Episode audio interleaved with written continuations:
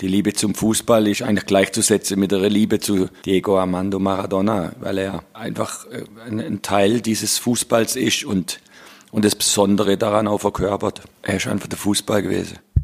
Christian Streich in seiner unnachahmlichen Art über ja, einen der größten, vielleicht sogar den größten Fußballer aller Zeiten, Diego Armando Maradona der diese Woche von uns gegangen ist. Im Alter von 60 Jahren, den hat er noch kurz mitgenommen, den 60. Geburtstag und dann ist er gestorben. Herzinfarkt. Tragischer, tragischer, ähm, tragische Figur des Weltfußballs. Maradona, über den werden wir heute sprechen in Doppelspitze der Fußball-Podcast und damit herzlich willkommen zu Folge 51. Mal wieder in säuberlich getrennter Formation laufen wir hier aufs Spielfeld. Henning Schneider begrüße ich am Mikrofon in Friedrichshain. Hallo, wunderschönen, wunderschönen ersten Advent. Ja, den ersten Advent haben wir. Sehr, sehr schön. Ich, Leon Ginzel, sitze hier in Karlshorst und gerade eben hat sich doch tatsächlich mal die Sonne blicken lassen. Jetzt ist sie aber auch schon wieder weg. Und ähm, es ist weiterhin ein grauer Novembertag, einer der letzten, den wir hier noch erleben. Dann geht's in den Dezember über. Die ersten Plätzchen werden schon gebacken.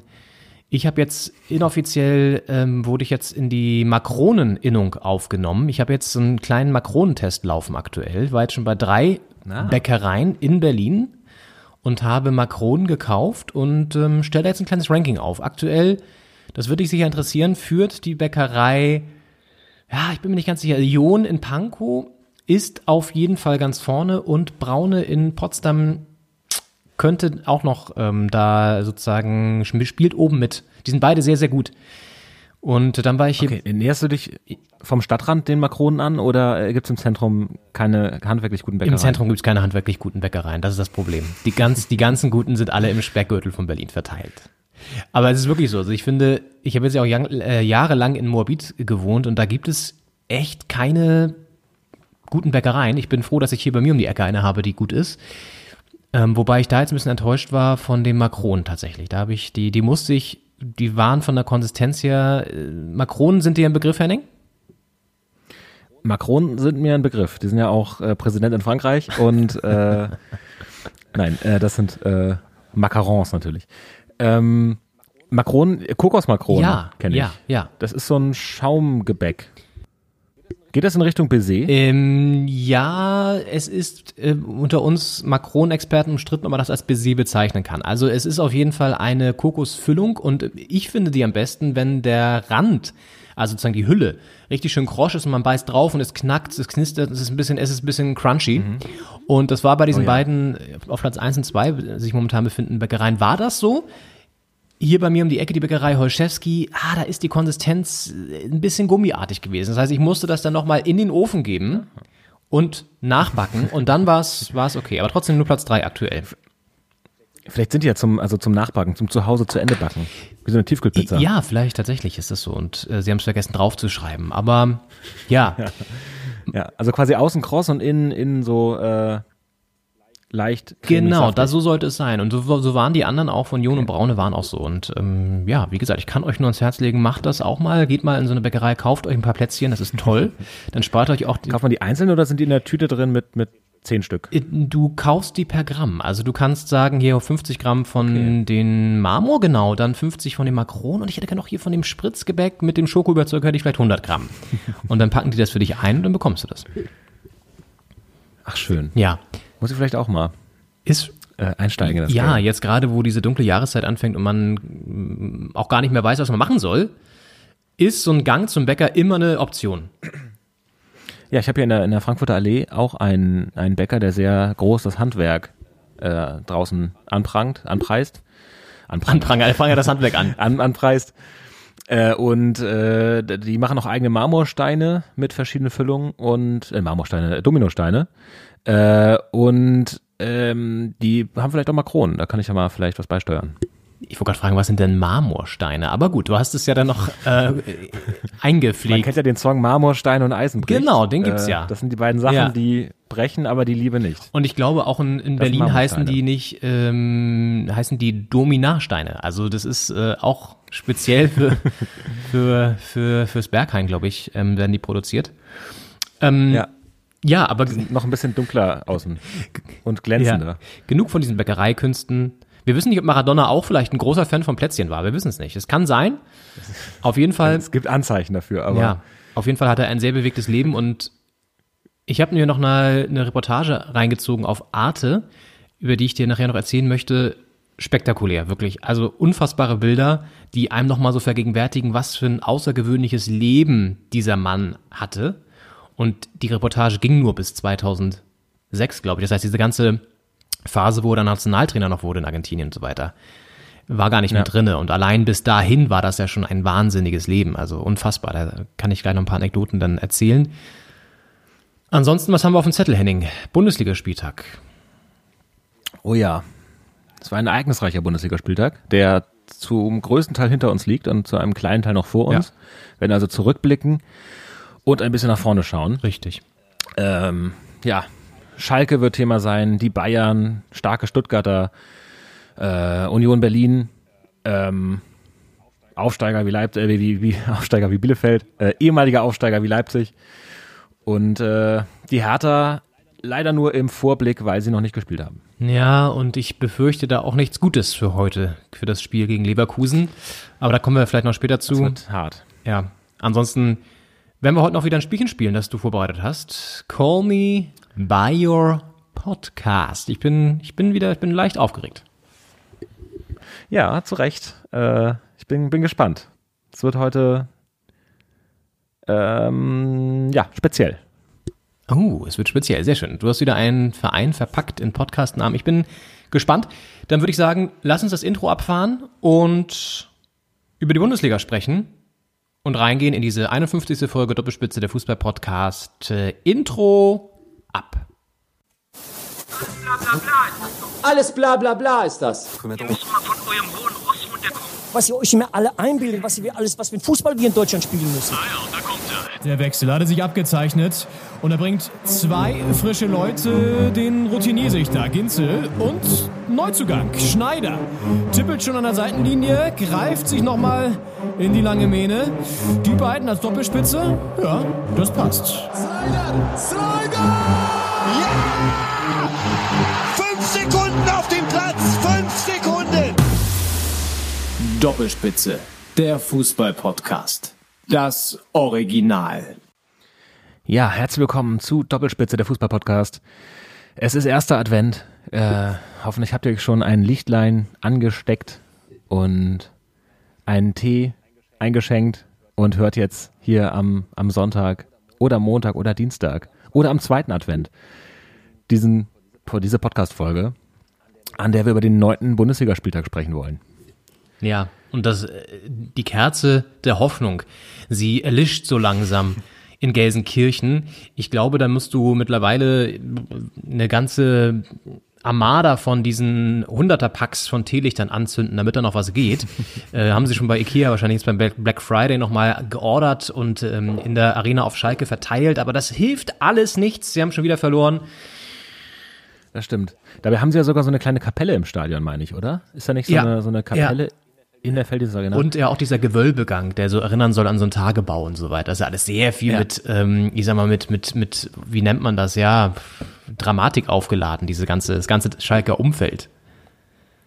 Ja, ist eine starke Bildsprache und ich, sie schaffen es aber leider nicht daraus, äh, Motivation und äh, Erfolg zu ziehen. Mentalen. Nee, überhaupt nicht. Sch Schalke seit jetzt 25 Spielen ohne Sieg. Ja, als einziges Team in der Bundesliga aktuell noch komplett ohne Sieg, ne? Ja. Also jetzt in der laufenden Das Saison. ist, äh, ja, das ist ein äh, Saisonstart, den man nicht gebrauchen kann. Und äh, es ist die Frage, die haben den, Trainer schon gewechselt. Das ist ein bisschen das Problem, dass sie am zweiten Spieltag gesagt haben, wir, wir schmeißen den Trainer raus, holen neuen.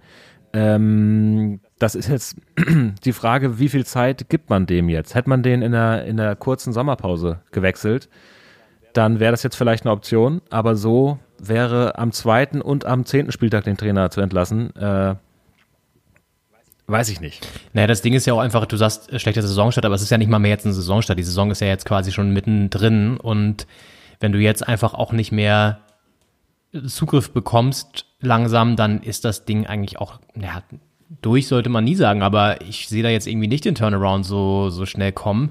unter der Woche ja auch wieder äh, einige Personalquerelen, die Bisevic sozusagen, äh, nicht nur sozusagen, sondern entlassen quasi, also suspendiert. Ja. Ähm, und also da ist wirklich der Baum am Brennen und das alles noch vor Weihnachten. Also ich weiß nicht, 4-1 gestern oder 1 zu 4 auf ähm, in Gladbach verloren. Klar, ist ein Spitzenteam Gladbach, da kann man schon mal verlieren, aber das bringt ja alles aktuell auch nichts, das immer so auf sowas zu schieben. Die Punkte müssen eingefahren werden und ich befürchte, es ist ja, eigentlich würde es ja passen. 2. Januar 2021. Hertha gegen Schalke. Ich sehe da schon wirklich, dass da dann der Knoten platzt für die Knappen. Ja. Ja, das stimmt, du hast recht. Es ist, geht schneller, als man denkt, dass aus einem schlechten Saisonstart eine schlechte Hinrunde wird. Und dann wird es schwer, das in der Rückrunde wieder aufzufangen, wenn man jetzt eine Hinrunde ohne Sieg hätte. Wobei das Spiel gegen Hertha ja noch aussteht. Ähm, ja, gegen, gegen Gladbach, es sah eigentlich ganz gut aus. Also natürlich lagen sie relativ schnell hinten, aber das 1-1 war wunderschön rausgespielt, da mit, mit äh, Gegenpressing in der gegnerischen Hälfte äh, Druck gemacht. Die Gladbacher machen den Fehlpass und dann wunderschöne Vorlage und auch wunderschön abgeschlossen. Also es war echt ein, ein tolles Tor und hat Hoffnung gemacht aus Schalker Sicht, dass das ein Turnaround sein könnte. A für das Spiel, aber B auch vielleicht für die Saison und diese, diese wirklich schlimme Serie. Ähm, aber es hat einfach den Impuls nicht gegeben auf die Mannschaft, das Tor. Und dann ging's äh, schwommen die Fälle den Bach runter. Nee, die Fälle schwammen davon, oder wie man das sagt. ja, ja, genau. Ähm, da ist äh, wenig, sind wenig Impulse, da ist generell überhaupt ganz, ganz wenig Puls aktuell noch. In Gelsenkirchen hat man das Gefühl. Also, ich glaube, du musst da irgendwie schon spätestens zur Winterpause doch nochmal den Trainer wechseln. Ohne jetzt zu wissen, wer es denn machen könnte. Keine Ahnung, weiß ich auch nicht. Aber ja. es ist schon einigermaßen dramatisch und wenn Schalke denn nicht absteigen möchte, dann sollten sie so langsam aber sicher was machen. Ja. Auf jeden Fall. Ganz anders. Aber das ist ein, ein guter, gutes Stichwort, dass man für einen Impuls braucht man auf jeden Fall Puls. Ja. Schon mal. Das, ja. ist, äh, das ist. Da helfen sonst alle Impulse richtig, nicht. Richtig, richtig. Und. Ja, wie soll's machen? Ich würde Olaf Thon mal als Namen in den Raum schmeißen. Ohne, ohne Kontext, einfach nur als Namen. Olaf Thon? Die, ja, die alte Schalke Legende? Na, ich glaube eher, dass sie dann auf sowas wie, was denn mit äh, Mark Wilmots oder sowas? Oder ähm, die, also alte Granten, die, die da wirklich auch was geliefert haben. Hü Hüb Stevens. Ja, da ist er, glaube ich, nicht mehr wirklich körperlich in der Lage, das zu machen. Okay. Ähm, also, der ist schon, der lebt schon noch, aber hatte ja auch ein paar ja. Probleme mit dem Herzen und so. Das war ja damals, als er dann noch eingesprungen ist als äh, Feuerwehrmann, war das ja auch schon so ein bisschen grenzwertig. Ich weiß nicht, ob er das nochmal sich, sich erlauben kann. Ähm, Peter Neururer, das Gleiche. Der ist ja, glaube ich, überhaupt nicht mehr in der, äh, also hat doch gar keinen Bock mehr, sowas zu machen. Aber das sind ja alles ja. auch so Namen, die da kursieren jetzt oder die man dann da reinwirft, die irgendwie so ein bisschen fernab von jeder, ich sag mal, Qualität auch sind, ne? Jupp Heynckes. Ja, Jupp Heynckes. Nee, keine Ahnung. Also pff, gut, wenn wenn Yogi bald entlassen wird, vielleicht traut er sich ja nochmal einen Verein zu. Nee, aber attraktive Aufgabe. Ja. Ralf Rangnick, vielleicht macht der es nochmal. Wir wissen es nicht, aber wir müssen auch gar nicht über den Trainer spekulieren, weil ich glaube, das liegt auch hauptsächlich da, zumindest an der Mannschaft und an dem nach wie vor komischen Umfeld. Und ja, all diese Probleme, um da vielleicht mal rüber zu gehen zum nächsten Spiel, hat Stuttgart, haben die Bayern sowieso schon mal nicht, ähm, aber die Stuttgarter die Saison auch nicht, die sehr, sehr stark spielen, auch jetzt gegen die Bayern gestern wieder ein super Spiel abgeliefert haben sehr, sehr nah dran waren, auch an einem Sieg sogar. 1-0 in Führung, dann die dicken Chancen aufs 2-0 gehabt. Oh ja, ja. Dann äh, Tor zurückgepfiffen wegen Foul an Neuer, gut, kann man so sehen. Dann leider aus Sicht eines Underdogs zwei Nackenschläge noch vor der Halbzeit und dann machen es die Bayern irgendwie am Ende, ja, mehr glücklich als mit, mit der sonstigen Qualität, die sie haben, bringen sie das Ding nach Hause mit einem 3-1. Und sie laufen auf der letzten Rille. Gestern wieder vier Spieler verletzt raus. Ähm, das sieht auch kadertechnisch bei den Bayern jetzt nicht mehr so pralle aus. Also da geht's dann auch zu, zu Neige langsam. Ne? Angesichts des Terminplans aber auch völlig verständlich. Ja, es ist ja fast jede Woche eine englische Woche aktuell. Äh, wenn wir auch später noch im Ausblick drauf zurückkommen. Und ähm, ja, die, die beiden Gegentore zum 2-1 und 3-1, die waren wirklich auch undankbar äh, aus Stuttgarter Sicht. Ähm, dass äh, Koman und äh, Lewandowski waren es ja, äh, Coman so äh, als im, im Stil eines Halbrobben, ähm, gut, von der, von der linken Seite kommt er so rein, zieht an der 16er Grenze und, und schießt dann in einem guten Zeitpunkt aber so einen Kullerball irgendwie aufs kurze Eck und äh, äh, spekuliert drauf und profitiert davon, dass sowohl der Innenverteidiger als auch der Torwart gerade auf dem Weg in die andere Richtung sind und den nicht mehr kriegen, obwohl er nicht so richtig Tempo hatte. Also es sah im Fernsehbild wirklich sehr undankbar aus und das, das 3-1 ist dann Fernschuss von Lewandowski, den man vielleicht äh, dann außerhalb des Strafraums nicht ausreichend verteidigt hat, weil er eigentlich im Strafraum gefährlich ist. Das, äh, ja, sind Tore, die können passieren und das tut dann weh, wenn du eigentlich eine gute Leistung gezeigt hast. Äh, auch 2-0 hättest in Führung gehen können, stattdessen den Ausgleich kriegst und dann äh, vor der Pause noch äh, in Rückstand gerätst. Und dann verlierst du so ein Spiel, obwohl du eigentlich ein, als Stuttgart eine sehr starke, einen sehr starken Saisonstart hattest als Aufsteiger und dann gegen die Bayern auch äh, vielleicht Punkte mitnehmen könntest. Das ist äh, undankbar, aber ich glaube, die Stuttgarter können das einordnen. Im Halbzeitinterview war ähm, Thomas Hitzelsberger, der Vorstandsvorsitzende bei Stuttgart. Und der hat einen sehr aufgeräumten Eindruck gemacht, einen sehr ähm, sympathischen und äh, fokussierten und witzigen, aber auch humorvollen. Also der, das hat mir richtig gut gefallen. Ich glaube, der ist nicht zuletzt auch mitverantwortlich dafür, dass es bei Stuttgart mit dem Aufstieg geklappt hat und jetzt auch in der Bundesliga so gut läuft. Ich glaube, so Personal in dem Hintergrund, das könnte bei Schalke auch ein Thema sein. Die können, glaube ich, mehr Einfluss haben, als man so denkt. Und das nicht nur, weil sie Personalentscheidungen treffen wie den Trainer, sondern auch, weil die eine Stimmung mitprägen und die ist, glaube ich, bei Stuttgart halt sehr gut. Ist natürlich auch immer eine Wechselwirkung, weil du hast äh, Erfolg, also hast eine gute Stimmung, dann hast du Erfolg und dann wird die Stimmung natürlich immer besser, weil du Erfolg hast. Ähm, wohingegen die Spirale bei Schalke abwärts geht. Du hast schlechte Stimmung, Misserfolg, dann hast du noch schlechtere Stimmung. Aber ich glaube, dass ein bisschen auch die gute Stimmung hergestellt werden kann, in der Vorstandsführung und wenn das der Fall ist, dann kommen auch die Ergebnisse vielleicht. Das war ja fast schon ein, eine psychologische Analyse hier von Dr. Henning Schneider. Vielen Dank dafür. Auf jeden Fall ähm, gebe ich dir recht, was so diese, diese Abwärtsdynamik oder die Aufwärtsdynamik angeht. Klar, ähm, läuft's gut, läuft's gut. Hast du Scheiß am Fuß, hast ja. du Scheiß am Fuß. Das ist, das ist nun mal eine goldene Regel, auch im Fußball und nicht nur da, also vor allen Dingen da, meine ich, äh, ist es halt, ist es halt so. Und ähm, was Hitzelsberger angeht, der befindet sich ja auch im Clinch mit den Bayern, was die Fernsehrechte angeht, ne? Weil die Verteilung soll jetzt da irgendwie neu aufgebaut werden und Stuttgart ist dafür ein anderes Modell und die Bayern unter anderem nicht, haben ja zu diesen ganz merkwürdigen Gipfeltreffen Kalle Rummenigge ähm, eingeladen und ähm, dann verschiedene andere Bundesligisten aufgerufen, da auch zu kommen und dann auch noch den HSV oder so aus der zweiten Liga ganz merkwürdiges Treffen, was auch gar nichts gebracht hat und was ja auch völlig ohne Legitimation letztendlich war. Ähm, unter anderem irgendwas auch mit unserer Hertha, ähm, die da auch noch gekommen ist, so nach dem Motto, okay, ähm, wenn der große FC Bayern ruft, dann werden wir da wohl mal mit hin, weil die haben ja was zu sagen.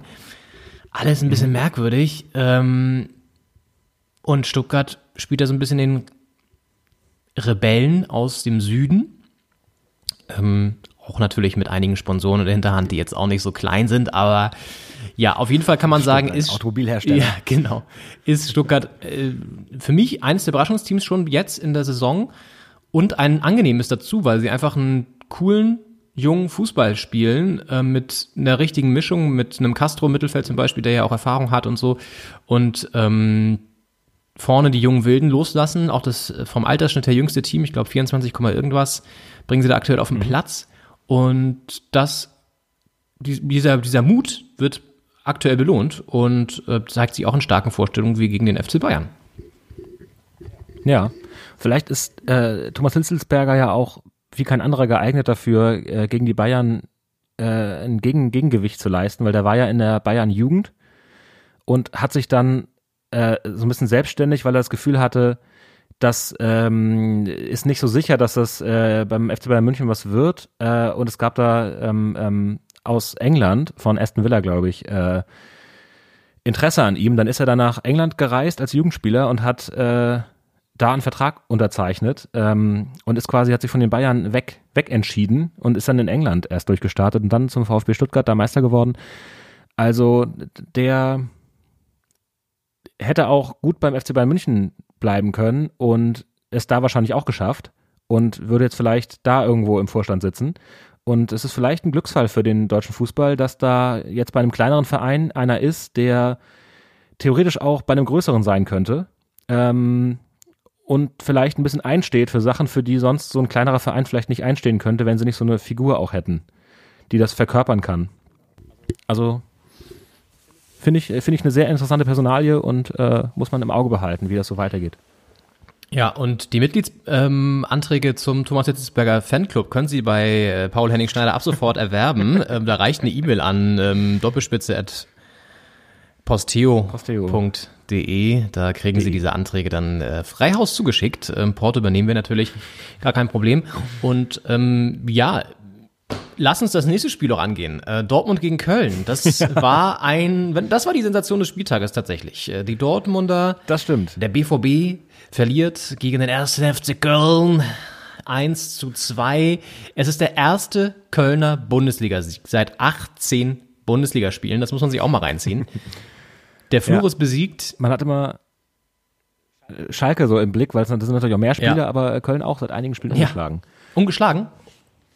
Äh, un, un, das Gegenteil von un, un, ungeschlagen. Also, äh, Genau, also die, ohne Sieg. Die, äh, quasi doppeltes Minuszeichen. Äh, also ihr wisst schon, wegen Mathe und so. Ähm, ja, richtig. Also äh, auch Wahnsinn, eine, eine richtig schlechte Serie. Ich glaube, das war nämlich auch so bei denen, dass die nach dem ersten richtigen krassen Lockdown, wo dann ja auch mehrere Wochen gar nicht gespielt wurde, seitdem haben sie richtig ver verkackt. Davor waren sie gar nicht so schlecht und dann Ja. haben sie richtig verkackt danach. Und Ja, die, die Verlierer des Lockdowns haben ja schon damals äh, uns gefragt, ob in Köln vielleicht die Ja. Stimmung im Stadion doch vielleicht die beste in Deutschland Stimmt. Mhm. ist, weil die ohne Fans gar nichts mehr hinbekommen ja, haben. ja, stimmt. Und letzter Sieg in Dortmund auch in den 90ern, Anfang der 90er, 92 war es, äh, haben sie das letzte Mal in Dortmund gewonnen und gestern dann wieder. Krass. Ähm, und für Dortmund heißt das wichtige Punkte verloren im Meisterschaftskampf mit den FC Bayern. Ähm, das tut ein bisschen weh aus Sicht von Schwarz-Gelb. Besonders weil die anderen alle gepunktet haben. Bei der Hertha weiß man es jetzt noch nicht, aber sonst haben alle Titelaspiranten äh, Punkte geholt, nur die Dortmunder nicht. Und Köln zeigt, finde ich, äh, dann sollte Schalke sich vielleicht auch äh, mental hochziehen. Ähm, weil Schalke sagt jetzt ja, gut, wir haben jetzt gegen Gladbach gespielt, das nächste Spiel ist, glaube ich, gegen äh, Leipzig. Und, nee, Leipzig hatten sie schon. Ähm, naja, jedenfalls haben sie jetzt ein paar harte Spiele auch schon gehabt am Saisonbeginn und da sagt man, gegen die muss man jetzt nicht die Punkte holen und Köln macht's genau so. Die haben seit 18 Spielen äh, nee, kein Dreier mehr geholt und äh, wenn, dann warum nicht gegen Dortmund? Die Kehrtwende. Ja. Wenn das schon mit dem Karneval dieses Jahr nicht klappt und äh, potenziellen Dreiern da, dann sollte man jetzt vielleicht mal endlich eine einfahren hier. Ähm, das tun sie. Ist ja gerade die Jeckezeit auch. Es ist die bis Vielleicht Februar. geht's jetzt wieder los in Köln. Jetzt, wo sie angefangen hat, die Jeckenzeit, da legen sie wieder los. Jetzt, jetzt werden sie wieder erfolgreich, weil dieser Karnevalsspirit so auf sie übergeht. Diese, diese, ja, diese, ich sag mal, grundlegenden 0,8 Promille, die eigentlich jeder im Blut hat während dieser Zeit, ähm, sorgt für so einen Schub jetzt auch auf dem Rasen. Ja. Da kommt der Puls wieder, wo der Impuls dann äh, was ausrichten kann. Ja. Ja, wunderbar. Ähm, das war auf jeden Fall die Sensation und ähm, Erling Haaland, das Wunderkind aus dem Ruhrpott oder aus dem norwegischen Ruhrpott sozusagen, ähm, äh, trifft nicht. Wahnsinn. Also hatte auch noch die riesen Chance ähm, zum Ausgleich. Kurz vor Schluss verballert das Ding und zeigt, dieser Mann ist, oder dieser Junge ist ja auch nur ein Mensch. Das beruhigt mich. ja. Ja, Haaland und äh, Mukoko haben das erste Mal zusammen auf dem Platz gestanden. Letztes, äh, letzte Woche wurde ja Mukoko eingewechselt für Haaland. Äh, diesmal brauchte man die geballte Offensivpower, aber es hat nicht so richtig geklappt. Ist richtig. Kann man sie übrigens auch fragen, ähm, habe ich auch ein paar Beiträge zu gelesen, warum muss man ihn, also Mukoko jetzt äh, beim, bei Hertha, es war ja relativ bedeutungslos, ähm, das letztendlich, also er musste jetzt nicht noch irgendwie ein Spiel drehen oder so, warum man ihn nochmal für drei Minuten eingewechselt hat, ging ja wahrscheinlich nur darum zu zeigen, hier, guck mal, jüngster Spieler aller Zeiten. Fand ich dann auch, finde ich auch ein bisschen, ich meine, ja, naja, zeigt so ein bisschen auch, Ich denke auch, ich habe mich ein bisschen gewundert, dass er in der Champions League nicht auch kam, dass man da nicht auch den Rekord wollte. Ähm, es war ja dann Dienstag, Mittwoch drauf war ja Champions League und da sah es auch relativ gut aus für Dortmund. Da hätte man ihn auch bringen können, so aus äh, Prinzip für drei Minuten. Ähm, da hätte man, glaube ich, auch den jüngsten Champions League-Spieler aller Zeiten gehabt. Ähm, da, so weit ging die Rekordlust dann doch nicht anscheinend, aber in der Bundesliga am, am Tag nach seinem Geburtstag. War vielleicht auch ein kleines Geburtstagsgeschenk. Ja, das, genau, so sind sie die da in Dortmund. Haben, denken immer auch an den Spieler und an die, an den, ähm, ja, an so einen Geburtstag auch mal. Das ist toll. Übrigens, ähm, Diego Armando Maradona, zu dem wir ja noch kommen, mit 15 debütiert in der argentinischen Liga. Auch das Oh, andere juristische Lage. Ja, also richtig krass. Also ist, ähm, da nehme ich schon mal eine Sache vorweg, aber es gab ja schon relativ früh auch so Aufnahmen von ihm, die ihn dann gezeigt haben, als Jugendlicher oder als Kind ja schon fast noch, wie er so den Ball hochgehalten hat und gedribbelt hat und so und dann auch schon so eine Ansage gemacht hat, so ja, ich möchte die Weltmeisterschaft holen. Und ähm, das war so ein bisschen so der Startschuss auch für die unfassbare Öffentlichkeit, die seine gesamte Karriere umgeben hat. Wie gesagt, ich ähm, werde dann noch ein, zwei Geschichten gleich aus der Doku zum Besten geben, die wir natürlich auch verlinken hier als Shownote. Ähm, aber ja, von Maradona war gestern bis auf die Schweigeminute vor dem Spiel ähm, in Dortmund nicht so viel zu sehen. Und ähm, in Berlin bei Union in Köpenick in der alten Försterei ähm, war relativ viel los, muss man sagen. Ähm, damit zum nächsten Spiel Ja. des Spieltages. Union Berlin gegen Eintracht Frankfurt. hoch her. 3 zu 3. Ein irres Spiel, wenn man so sagen möchte. Also Ja, das war was für den neutralen Zuschauer. äh, Union relativ schnell in Führung 2-0. Unter anderem durch Ja, natürlich wieder ein Elfmeter von Kruse. Ja, er hat ja zwischenzeitlich einen verschossen. Ja. Obwohl er das Tor doch gemacht hat, aber ich glaube, der gilt dann als Gilt als verschossen, verschossen. oder? Wenn der Torwart den Übrigens, das heißt übrigens auch, dass der ähm, Rekordhalter mit ihm zusammen, ich habe seinen Namen gerade nicht auf dem, auf dem Schirm, ähm, über den wir ja auch schon mal gesprochen haben, dass der den Rekord immer noch hält sozusagen, also er ist nicht gebrochen, sondern er hat ihn jetzt, er hält ihn zusammen. Genau, eingestellt. Ja, genau. Ja, ja. Vielleicht hat er das auch mit Absicht gemacht. Also 16 Stück, der 17. hätte ihn unsterblich gemacht. Ja. Ich glaube, er hat danach im Interview gesagt, dass er ihn deswegen verschossen hat, aber das glaube ich ihm nicht. Naja, gut, vielleicht. Wer weiß, wer weiß. Naja, auf jeden Fall gestern auch wieder ein Elfmeter reingeballert. Union führt 2-0. Dann kommt Frankfurt immer besser auf, dreht das Ding sogar noch, macht das 3-2. Zweimal Silver, einmal Dost. Und dann kommt, erst, erst ein Doppelpack Silber, genau, Doppelpack Silver und dann ähm, Dost 3-2. dann später noch das. Genau. Ja. Ja. hm. Ähm, und dann kommt irgendwie ein, ich weiß nicht, wo er den hergenommen hat, aber auf jeden Fall ein, ein Strahl, ein, eine, ein unfassbares Fund, was äh, Max Kruse dann zum 3 zu 3 in den Winkel schweißt. Also für mich das Tor des Spieltags bisher. Ja, es hat vor ein paar Wochen in einem Unionsspiel der Kommentator so beiläufig gesagt, als Kruse am Ball war, äh, äh, Max Kruse, ähm, der talentierteste, der jemals das Trikot der Köpenicker getragen hat. Und ich fand diesen Satz, also der hat nachgeheilt in mir, weil es, es gibt jetzt ja auch eine lange Zweitliga-Historie von Köpenick, äh, von, von Union, vom FC Köpenick, ähm, wo auch talentierte äh, Spieler dabei waren, gute Freistoßschützen, äh, Matuschka und so weiter. Äh, und ist jetzt die Frage, also ich, ich fand, das war so, so dahingesagt, als wenn das eine allgemeingültige Aussage wäre, die, die man einfach nur so sagt, weil jeder weiß, dass es so ist. Ähm, aber natürlich, Kruse, enorm wichtig fürs Team. War ein sehr guter Transfer, macht selbst viele Tore, macht die Elfmeter mit einer sehr guten Quote immer noch äh, rein und äh, gibt auch Vorlagen. Also, äh, ja, ein, ein ganz starker Spieler auf jeden Fall. Auch wenn diese Aussage, ihr könnt ja gerne, falls ihr dazu Informationen, Fakten oder Meinungen habt, äh, schreibt uns gerne. Wer war für euch der talentierteste Spieler, der jemals das äh, Trikot der Eisernen getragen hat? Oder der Knappen, wie ich sage. äh, die von dem Ritter, das Trikot. Ähm, Ritter Keule, heißt er nicht irgendwie gerne. Keule oder so? Ich glaube. Ritter, das kann gut sein, ja. Ritter Keule, ja. Ich glaube es. Ähm, weiß ich jetzt aber Ja. auch gerade nicht. Ja, also auf jeden Fall war das gestern ein ziemlich krasses Tor. Und äh, ich habe mir hier die Sportschau reingezogen, hatte vorher, vorher so ein bisschen Radio gehört und dann auch die zweite Halbzeit gar nicht mehr verfolgt. Und dann wusste ich so ein bisschen nicht, wie die Spiele ausgegangen sind. Das war ein bisschen aufregend mal wieder. Und man muss ja in diesen Zeiten, wo es ja generell nicht so viel Aufregung gibt, muss man ein bisschen für den Thrill sorgen in seinem Alltag. Und das habe ich da somit getan gestern. Und äh, dann ballert er dieses Ding da rein und dann, ich sag dann auch so laut, ich bin dann auch, ich kommentiere das dann auch immer so ein bisschen hier vor mir her, weil ähm, man hat ja auch äh, keine Gesellschaft, also muss man das ja auch ein bisschen selber so so so fiktiv herstellen. Und ähm, Fall. sagt dann so, so vor mir laut hin, so was für eine Bude. Und die, die Kommentatorin dann in der Sportschau, ungelogen drei Sekunden später, was für eine Bude. Und dann dachte ich so, das kann nicht sein. Also äh, reden wir jetzt hier miteinander sozusagen über so eine zeitverzögerte Leitung oder was ist los? Also Es war wirklich spektakulär. Und ähm, die gehört übrigens zu der Gattung Kommentatorinnen ähm, und Kommentatoren. Da gibt's noch einen zweiten, ich glaube, der ist im Radio. Die sind immer sehr, ich sag mal, in ihrer Stimmlage sehr sensationell, was hier gerade passiert. Und jetzt spielt Union, spielt nochmal rechts raus. Und dann kommt der Ball nochmal in die Mitte. Abgewehrt. Und was ist jetzt los? Max Kruse schießt der und so, ne, die so ein bisschen so, so ein bisschen immer mit so einer angespannten, sensations lüsternen, da kommt gleich was, Stimme reden, ja. Wo man schon denkt, okay, alles klar, ich glaub dir, dass das Spiel spannend war, keine Sorge. Aber das musst du nicht noch so extra hervorrufen durch deine Stimmlage, ja. So ein bisschen wie im, im Verkaufsfernsehen, wo man die Leute irgendwie dranhalten muss, obwohl es keinen Inhalt Genau, gibt. ja.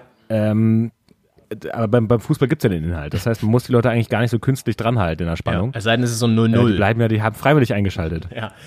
Ja, sein ist ein Ja, das ist immer, glaube ich, die Arschkarte, wenn du in einer Konferenz bist und du hast zum Beispiel jetzt Augsburg-Freiburg, kommen wir gleich zu, also ein Spiel, wo jetzt nicht so viel passiert.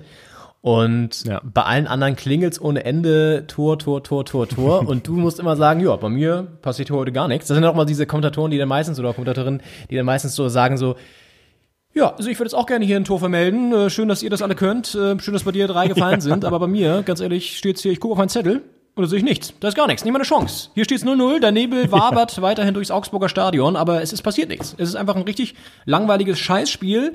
Ähm, ich weiß nicht, was ich sagen soll. Es ist einfach, es ist, ja, so, so läuft das meistens. Ja, das ist wie man durch, durch Instagram durch, durch äh, scrollt und alle sind irgendwo im Urlaub. Also jetzt gerade aktuell nicht, aber so vor zwei Jahren.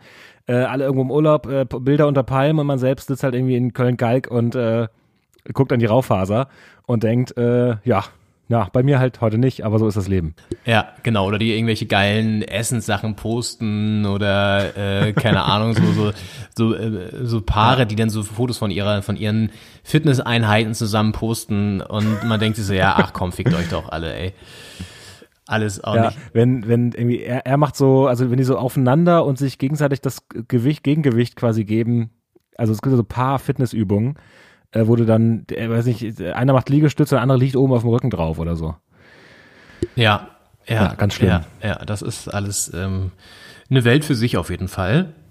Und wenn man jetzt das Spiel Augsburg-Freiburg in eine Fitnessübung packen sollte, dann wäre es wahrscheinlich, ich weiß nicht, so ein, so ein, ja, nicht ganz zu Ende gebrachter Sit-Up wahrscheinlich. ja, diese Liegestütze an der Wand, wenn man die noch nicht auf dem Boden kann. Ja, ja.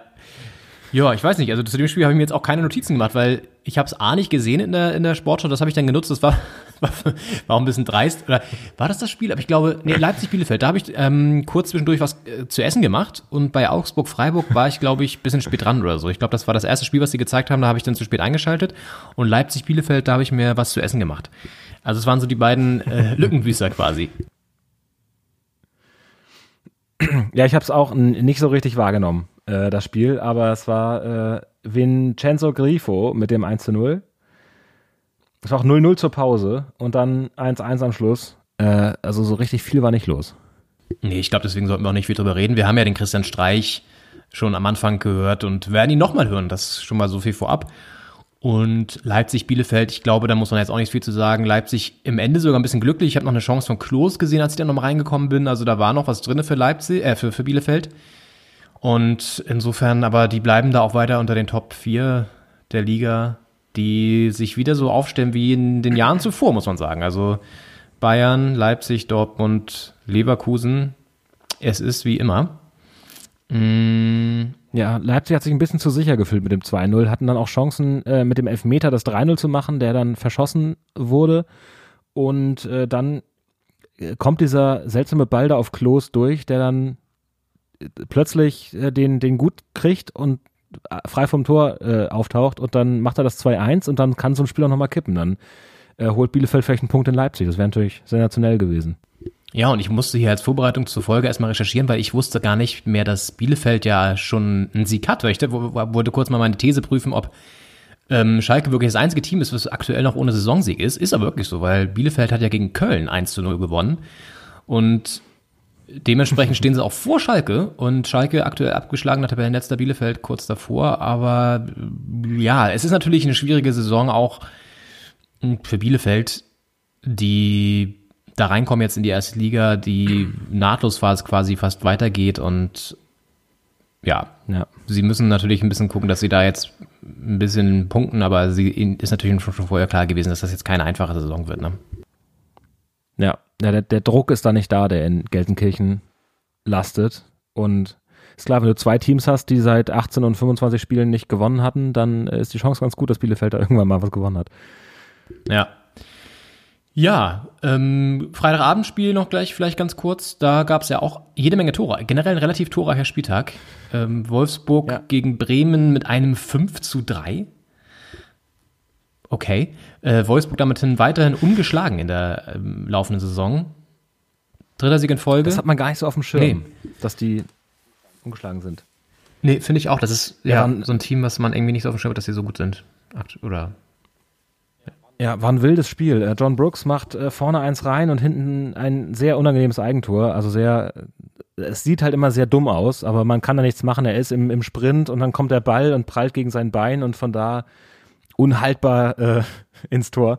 Ähm, aber ja, ist trotzdem ähm, reicht's dann für Wolfsburg am Ende, weil äh, Bremen dann nach dem 3-3 äh, trotzdem nicht. Stand es 3-3 überhaupt?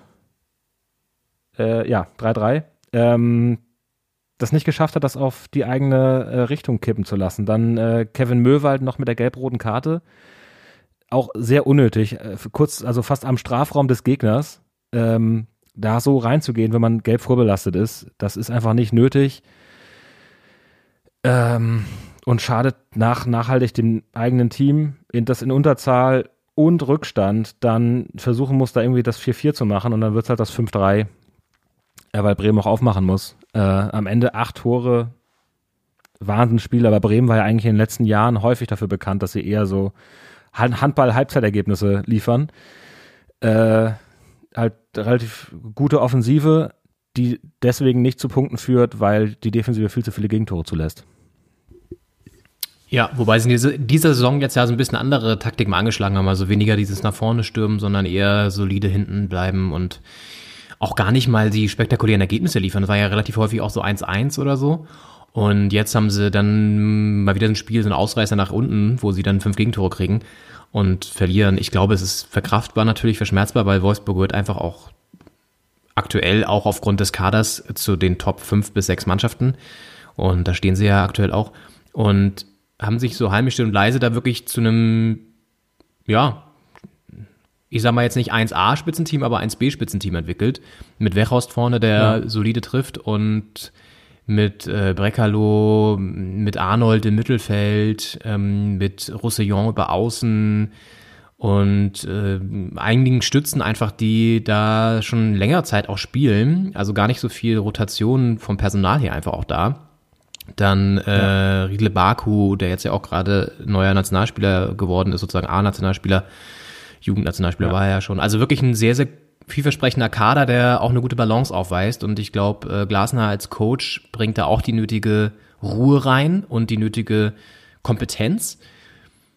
Und ohne dass man jetzt irgendwie Wolfsburg mögen muss, weil sie natürlich auch irgendwie kein wirklich großartig Traditionsclub sind, sondern halt ein Werksverein. Aber ähm, ist das trotzdem eine gute Arbeit und so ein Ticken sympathischer als RB sind sie ja immerhin, auch wenn ich mit Wolfsburg ehrlich gesagt auch nicht viel verbinde. Ich weiß nicht. Das stimmt. Weißt du, was ich mit Wolfsburg ist ja nicht mal eine Traditionsstadt. Nee, nicht mal das. Nicht, als- als nicht Ort. mal das. Ja. Und äh, ich verbinde mit Wolfsburg immer eine Sache, das ist eigentlich eine skurrile Anekdote, und zwar mit dem Verein jetzt, ähm, das Spiel, wo Marcelinho damals, ich glaube, drei Tore gemacht hat und sich dann in diesem Teppich eingerollt hat im Wolfsburger Stadion. Erinnerst du dich noch an das Spiel? Er hat irgendwie drei Tore gemacht, auch richtig geile Buden dabei. Und dann, er war ja ein relativ extrovertierter Mensch und hat sich dann wirklich in so einen Teppich eingerollt, der an der Seitenlinie irgendwie so, ein, so eine 3D-Werbung aufs Spielfeld projizieren sollte. Und hat sich dann diesen Teppich eingerollt. Das ist, werde ich immer mit Wolfsburg ver verbinden. Ja, ja, schön. Schön. Es gibt ja die äh, Geschichte, ich glaube, ähm, äh, in der Antike Caesar und Kleopatra hatten ja mal eine kleine Liaison am Laufen. Und ich glaube, Kleopatra hat sich da mal, oder Caesar, einer von beiden hat sich mal in einen Teppich eingerollt, glaube ich, in den Palast des anderen schmuggeln lassen, damit die Paparazzi das nicht spitz kriegen. Äh, und das, äh, Ja, das ist meine einzige Teppich-Einrollgeschichte, die ich im Kopf habe. Deswegen habe ich das Marcelinho-Spiel da auf jeden Fall nicht. Die Szene habe ich nicht vor Augen. Aber klingt sehr schön. Ich gucke mal, ob es das bei YouTube gibt, dann äh, verlinke ich das mal auch als, als Shownote. Aber das, dieses andere Teppich einräumen mit äh, Kleopatra und Caesar klingt für mich eher nach so einem perversen Fetisch. Ja, schön in Eselsmilch gebadet und dann, äh, dann noch in den Teppich eingerollt vom Lieferanten, liefer, li, li, vom, vom hier Paketboden abgeliefert. Äh, Von Hermes. Ja, es ist eine spezielle Spielart, genau. Ja, Ja. hat Hermes damals schon, Völlig verbeult ja dann. schon damals schon geliefert und ähm, ich frage mich immer, äh, Kleopatra und Cä- äh, Caesar, wo haben die sich, also lief das über, über Tinder oder OkCupid? Ähm, das war damals noch, äh, lief noch militärisch ab, kennenlernen. Also die Reisetätigkeit hatte damals ja sehr stark auch noch mit Erobern zu tun und äh, deswegen äh, war das einfach.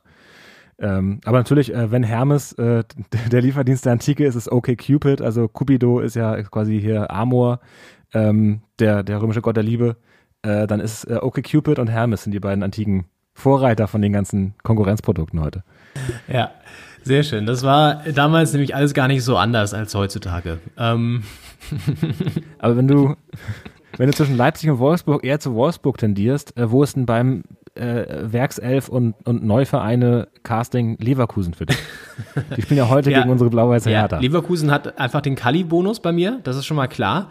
Und den Rudi-Völler-Bonus. ähm, das sind so, und Ballack. Also das, das sind so ein paar mehr Spieler einfach, die ich damit verbinde, die so ein bisschen mehr Flair haben und dementsprechend ranken die noch vor Wolfsburg, würde ich sagen. Und ähm, Okay. ja, äh, obwohl der Konzern dahinter natürlich auch ein bisschen weniger vielleicht sympathisch ist. Man weiß es nicht. Aber ähm, auf jeden Fall, ähm, allein Rudi Völler hat da schon sehr viele Sympathiepunkte bei mir im, im internen Ranking.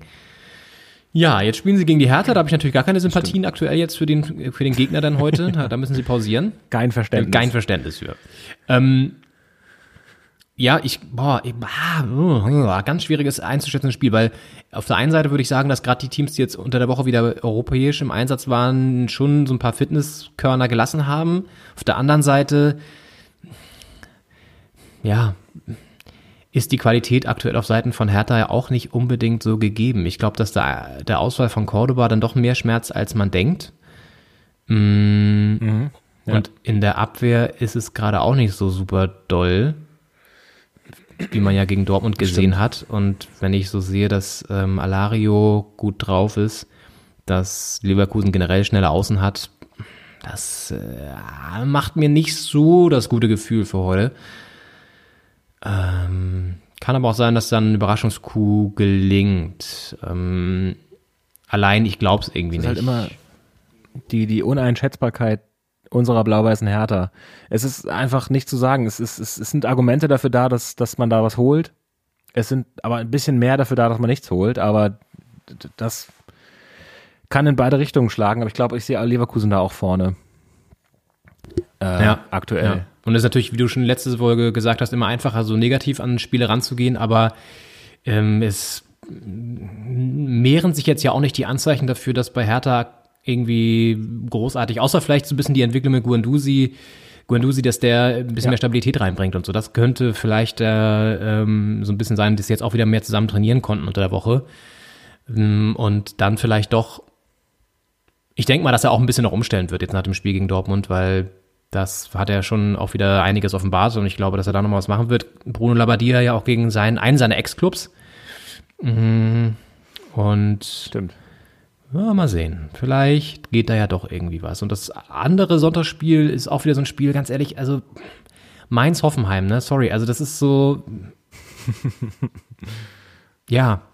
Also, wenn man das Sky-Abo hat, guckt man sich's vielleicht an, aber Ja, wenn es läuft. ja, genau, wenn es läuft, wahrscheinlich läuft es eh nur bei der Zone oder so und dann kommt der Stream eh nicht zustande. Es ist halt Sonntag äh, 18 Uhr, was, was läuft da sonst? Also dann guckt man eben das. Hm, Ich glaube, Ja, der Weltspiegel Hoffenheim, auf ARD oder so. Vielleicht kann man da dann reingehen.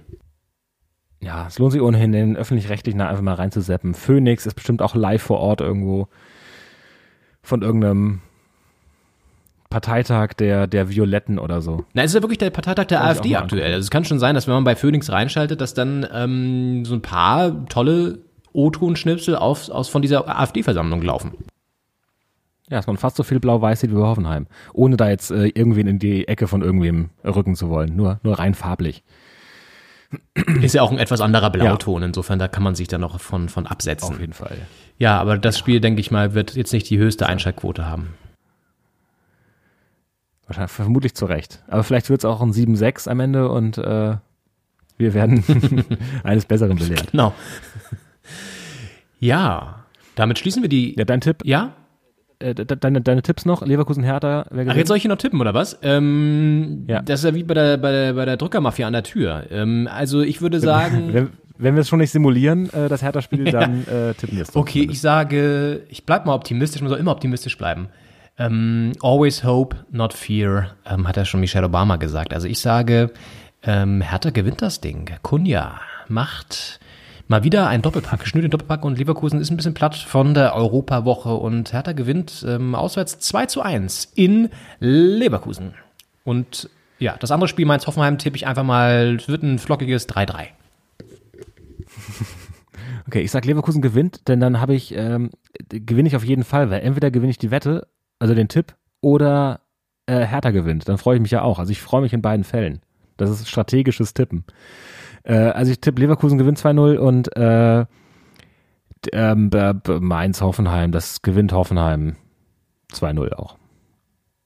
Ja, sei der Mateta Trumpf Obwohl wieder Mainz- auf. ah. Mainz ist jetzt wieder ein bisschen Mateta, Mateta. und Kramaric auf der anderen Seite 2-1. 2-1 für Hoffenheim. Ah, gut, wir werden das Ganze beobachten. Und wenn ihr diese Folge hört, laufen die Spiele vielleicht im Hintergrund, sind schon gewesen und dann könnt ihr das Ganze verifizieren.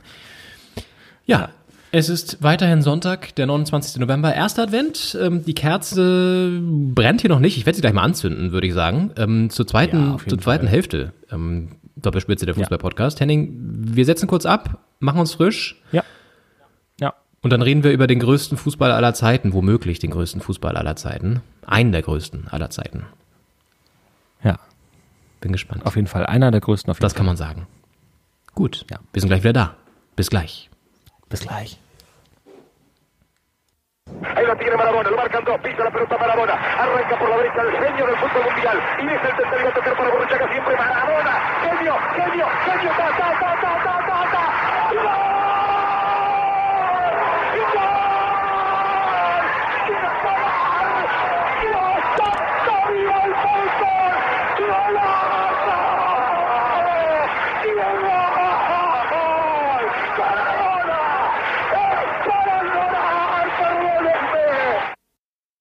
Ja, ein stimmungsvolles Entree hier zur zweiten Hälfte von Doppelspitze der Fußball-Podcast Folge 51, denn jetzt soll es um den Spieler gehen, der dieses so wunderschön kommentierte Tor geschossen hat. Das Jahrhunderttor wird es ja auch genannt bei der WM 86 in Mexiko erzielt. Im Viertelfinale Argentinien, England geschossen hat es natürlich Diego Armando Maradona, der diese Woche im Alter von 60 Jahren gestorben ist. Deswegen wollen wir auf ihn zurückblicken, auf äh, one of the greatest of all time, ähm, Fußballgeschäft sozusagen. Und ähm, Henning, äh, am Diego Armando Maradona, was verbindest du mit ihm so, wenn man jetzt als erstes so an ihn denkt? Was, was würdest du da sagen?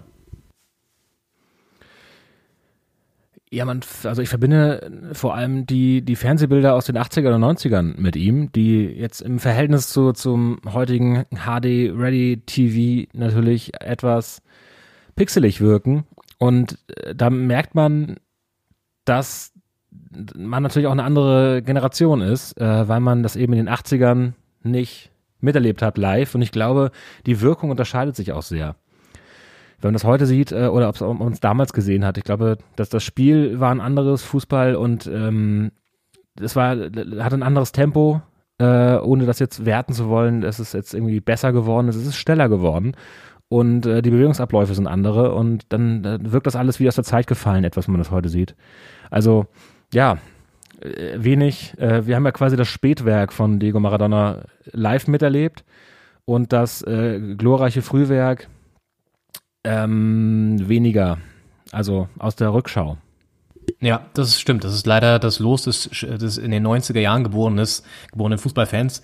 Aber ähm, gut, ich meine, ähm, du sagst, das Spiel ist schneller geworden, aber er war natürlich schon immer schnell. Das Sieht man auch bei solchen Touren jetzt wie gegen England zum Beispiel, dass er das, das war ja eigentlich eines der Schlüsselspiele, muss man sagen, für seine Karriere, wo er ja davor das ähm, Tor mit der Hand Gottes erzielt hat, dann diesen Sololauf folgen lässt, Argentinien damit ins Halbfinale schießt, da gewinnen sie gegen Belgien, dann Finale gegen Deutschland gewonnen und seitdem war er natürlich der Nationalheld, weil er das Team einfach zum Titel geführt hat. Und ähm, bewegte Karriere auf jeden Fall. Ich habe ja schon gesagt, ich habe mir nochmal eine Arte-Reportage angeguckt, die schon ein bisschen länger her ist. Ich glaube 2006 oder so ähm, datiert die. Und die ist nicht in allen Punkten super gut oder so, aber was sie liefert, sind einfach diese Bilder und ein ziemlich eindrucksvolles Zeugnis von diesem unfassbaren Leben, ähm, das er ja hatte. Also es ging ja alles super früh schon los mit mit 15, wie gesagt, dann gab es da schon Videoaufnahmen noch von vorher, wo er irgendwie angekündigt hat, er würde gerne den Weltmeistertitel holen mit Argentinien. Und dann hat man schon sein Riesentalent am Ball gesehen. Dann hat er angefangen bei den Boca Juniors so richtig, ist er ähm, zum Held aufgestiegen in diesem unfassbaren Stadion ja auch, das irgendwie immer wie ein Tollhaus aussieht, in den, auch heutzutage ja noch. Und Ja. äh, hat dann da echt irgendwie reihenweise die Gegner ausgedribbelt und ist dann nach Europa gewechselt ähm, zu Barcelona oder wie der Typ in der Reportage die ganze Zeit gesagt hat, Barcelona. Das fand ich ein bisschen merkwürdig. Also der Sprecher war nicht der Beste, muss man leider sagen. Und Ja, in Deutschland hat das Barcelona hat entweder ein Z oder ein F in der Mitte. Barcelona oder Barcelona. Äh, aber es gibt das nicht so richtig mit, äh, mit der spanischen Aussprache. Ja, es ist schwierig für, das, für den deutschen Gaumen auszusprechen, glaube ich. Aber er sagte auch Barca. Und man sagt, also das habe ich nun wirklich selten gehört. Also ich, ich habe noch nie jemanden Barca gehört. Ich weiß nicht, vielleicht ist das die korrekte katalanische Aussprache, ich weiß es nicht. Auch da eigentlich Z oder F. Also Barza oder Barfa. Ähm, wenn man das äh, überkorrekt versucht. Ähm, oder halt irgendwo in der Mitte, als Ja. wo die Wahrheit ja meistens liegt. Äh, ja, auf jeden Fall waren das so die sprachlichen Nachteile oder so, so die, die, die, ja, Lowlights dieser Reportage, die auch ähm, einen inhaltlichen Fehler noch hatte. Und zwar war dann die Rede davon, dass Silvio Berlusconi Inter Mailand gehört, was ja auch nicht stimmt, weil es ist ja AC Mailand meines Erachtens nach, ziemlich sicher. Ja.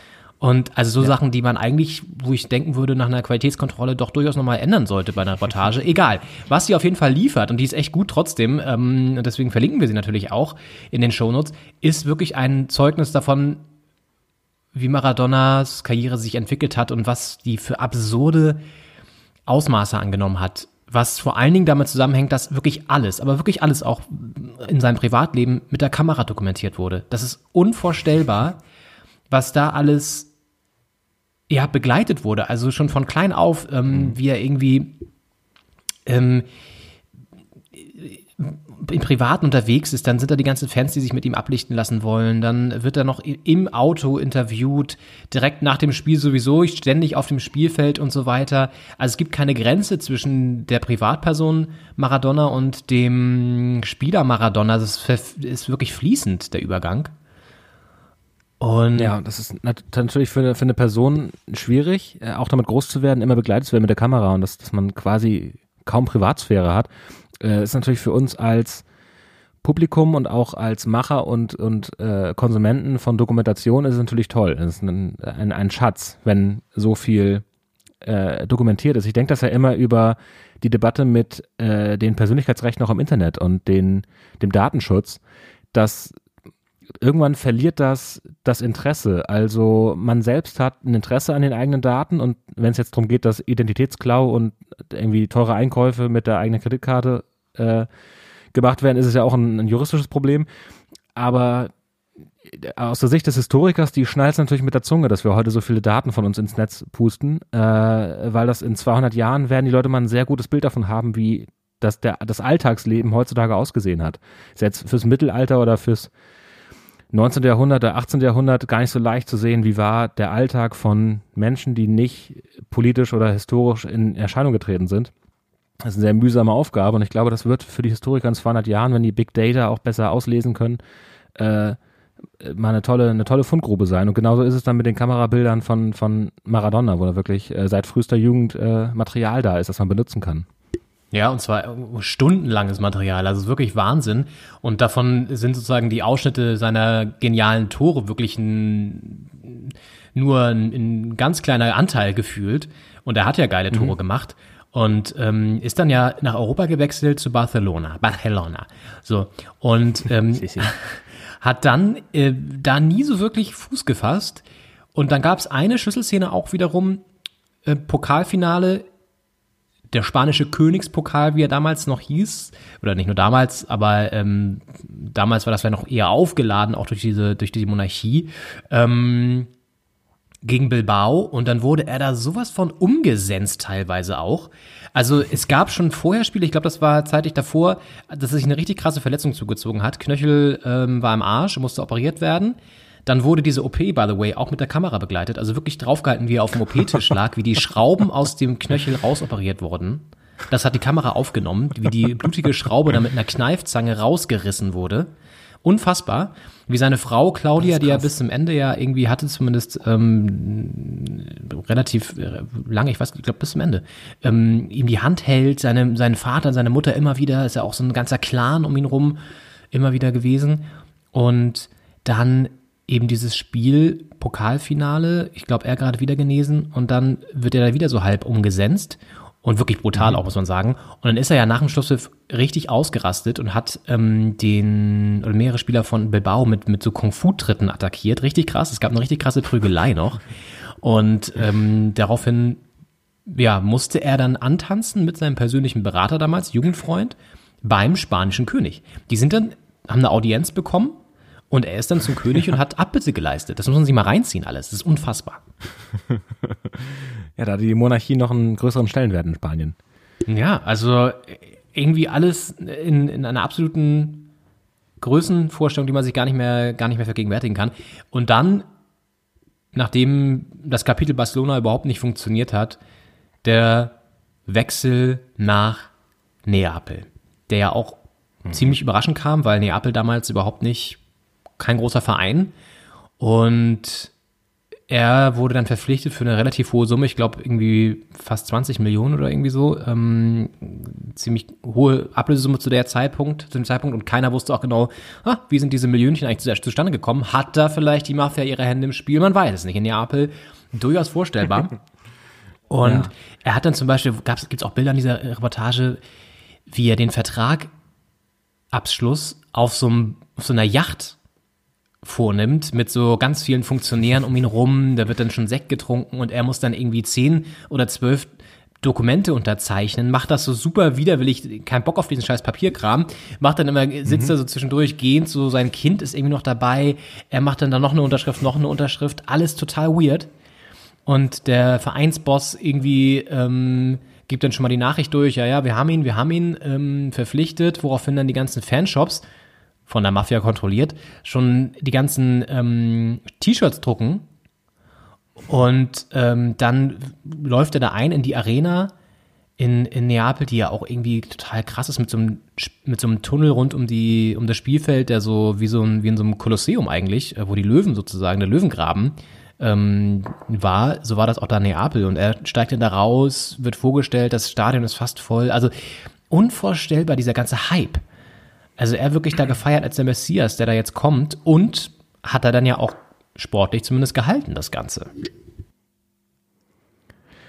Ja, auf jeden Fall. Also die Vergöttlichung von Maradona ist auch, glaube ich, äh, einer der, der Punkte, der den Spieler auch rückblickend noch besonderer macht als ohnehin schon, weil ähm, also der Name Maradona bietet sich ja auch an für eine Vergöttlichung, weil er sehr nah an Madonna ist, aber ähm, es gibt zum Beispiel, da hat er die Rücknummer 10 klassisch gehabt und äh, äh, das, das spanische Wort für Gott ist Dios und da wird dann äh, quasi D10S geschrieben, also mit der 10 in der Mitte. Äh, ist dann quasi so die, die, der Ausdruck für die Vergöttlichung von Diego Maradona. Und das, äh, ja, hat, äh, also in Argentinien ähm, hat der wirklich äh, Heiligenstatus in, in vielen Ecken. Ja. Und das äh, d- d- ist eine Besonderheit, die nicht jeder oder nicht, also wahrscheinlich kaum ein anderer Spieler von sich behaupten kann. kaum ein anderer Spieler, auch sowieso in Argentinien schon mal gar nicht. Ein Messi kommt da ja auch überhaupt nicht ran.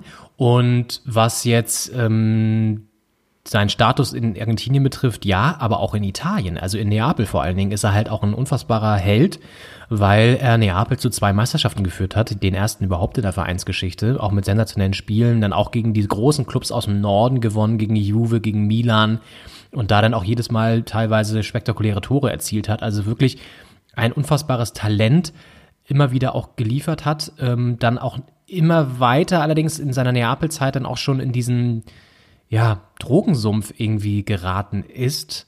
Ähm, gab dann noch mal eine, ein Kapitel auch WM 90 in Italien. Er als Argentinien Titelverteidiger spielen dann im Halbfinale gegen Italien und ähm, in Neapel sogar, in dem Stadion.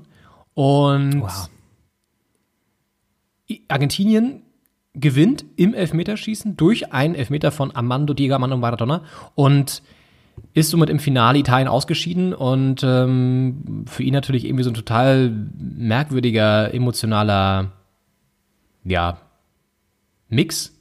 Und dann verlieren sie das Finale so noch gegen Deutschland und er weint bei der ähm, Siegerehrung bitterliche Tränen und kann es überhaupt nicht glauben. Und das alles ja auch noch verbunden mit einer historischen Komponente, weil ja in Argentinien auch die Militärdiktatur zusammengebrochen ist, generell das Land total zer zerrüttet war und der Fußball ja auch immer so als einendes Wesen dann immer reingespielt hat, 86 durch den Titel ein ganz neuer Nationalstolz entwickelt und trotzdem ist die Land nie zur Ruhe gekommen. Also es ist ja wirklich irgendwie jetzt, jetzt aktuell ist es ruhig, aber ähm, da in den 90ern war es echt turbulent, auch noch in den 2000ern mit der Währungskrise und so weiter. Also es ist ja auch kein stabiles Land gewesen. Ja. All das arbeitet die Doku sehr gut auf, auch noch, muss man sagen. Und ähm, ja, dann folgten so die, die dunklen Kapitel. Und da haben wir nochmal einen Ton vorbereitet von Christian Streich, der äh, auf der Pressekonferenz vom SC Freiburg angesprochen auf Maradona nochmal Folgendes auch gesagt hatte. Hören wir, hören wir nochmal kurz rein. Irgendwie hat man immer das Gefühl gehabt, er muss immer alle unterhalten. Also er war immer der. Jemand hätte gesagt, er war nicht der Diego, war das eine, und das andere war der Maradona. Er musste sozusagen immer eigentlich auf der Bühne sein, in jedem Moment, wegen sich selber und weil natürlich auch alles aus ihm rausgequetscht wurde. Ja, das zeigt nochmal sehr schön, dass es diese zwei äh, Welten noch gab. Also einerseits äh, er selbst eine Persönlichkeit war, die, ähm, die das auch nach außen tragen wollte, aber auf der anderen Seite aber auch die Medien gesehen haben, da kann man was holen und da gehen wir jetzt auch mal voll ran. Und es war ja auch eine Zeit, in der ähm, die Medien eigentlich noch viel, viel stärker äh, auf so Sachen draufgegangen sind äh, und auch die Grenzen, wo muss Berichterstattung, äh, ähm, seriöse Berichterstattung aufhören. Es war ja auch, es ist äh, Geiseldrama von Gladbeck zum Beispiel, ist ja für Deutschland so ein Zeitpunkt, wo, wo die, äh, wo man wo die Frage, äh, wo sind die Grenzen von seriöser Berichterstattung, ähm, äh, groß aufgeworfen wurde und äh, wo dann die die Journalisten teilweise zu den Entführern äh, in, ins Auto in den Bus gestiegen sind und äh, Interviews geführt haben, teilweise mit späteren Todesopfern sogar noch mit der Pistole am Kopf äh, Interviews geführt haben und ähm, äh, das ist alles in den 80er 90ern äh, gewesen, auch äh, Lady Di, äh, die in Paris äh, verfolgt von Paparazzi da äh, im Tunnel verunfallt ist, tödlich. Ähm, also die 80er, 90er haben, glaube ich, auch in den Medien sehr die Frage ausgelöst, wo sind die Grenzen, bis wohin darf man gehen, wo muss Privatsphäre auch anfangen, damit es nicht gefährlich wird.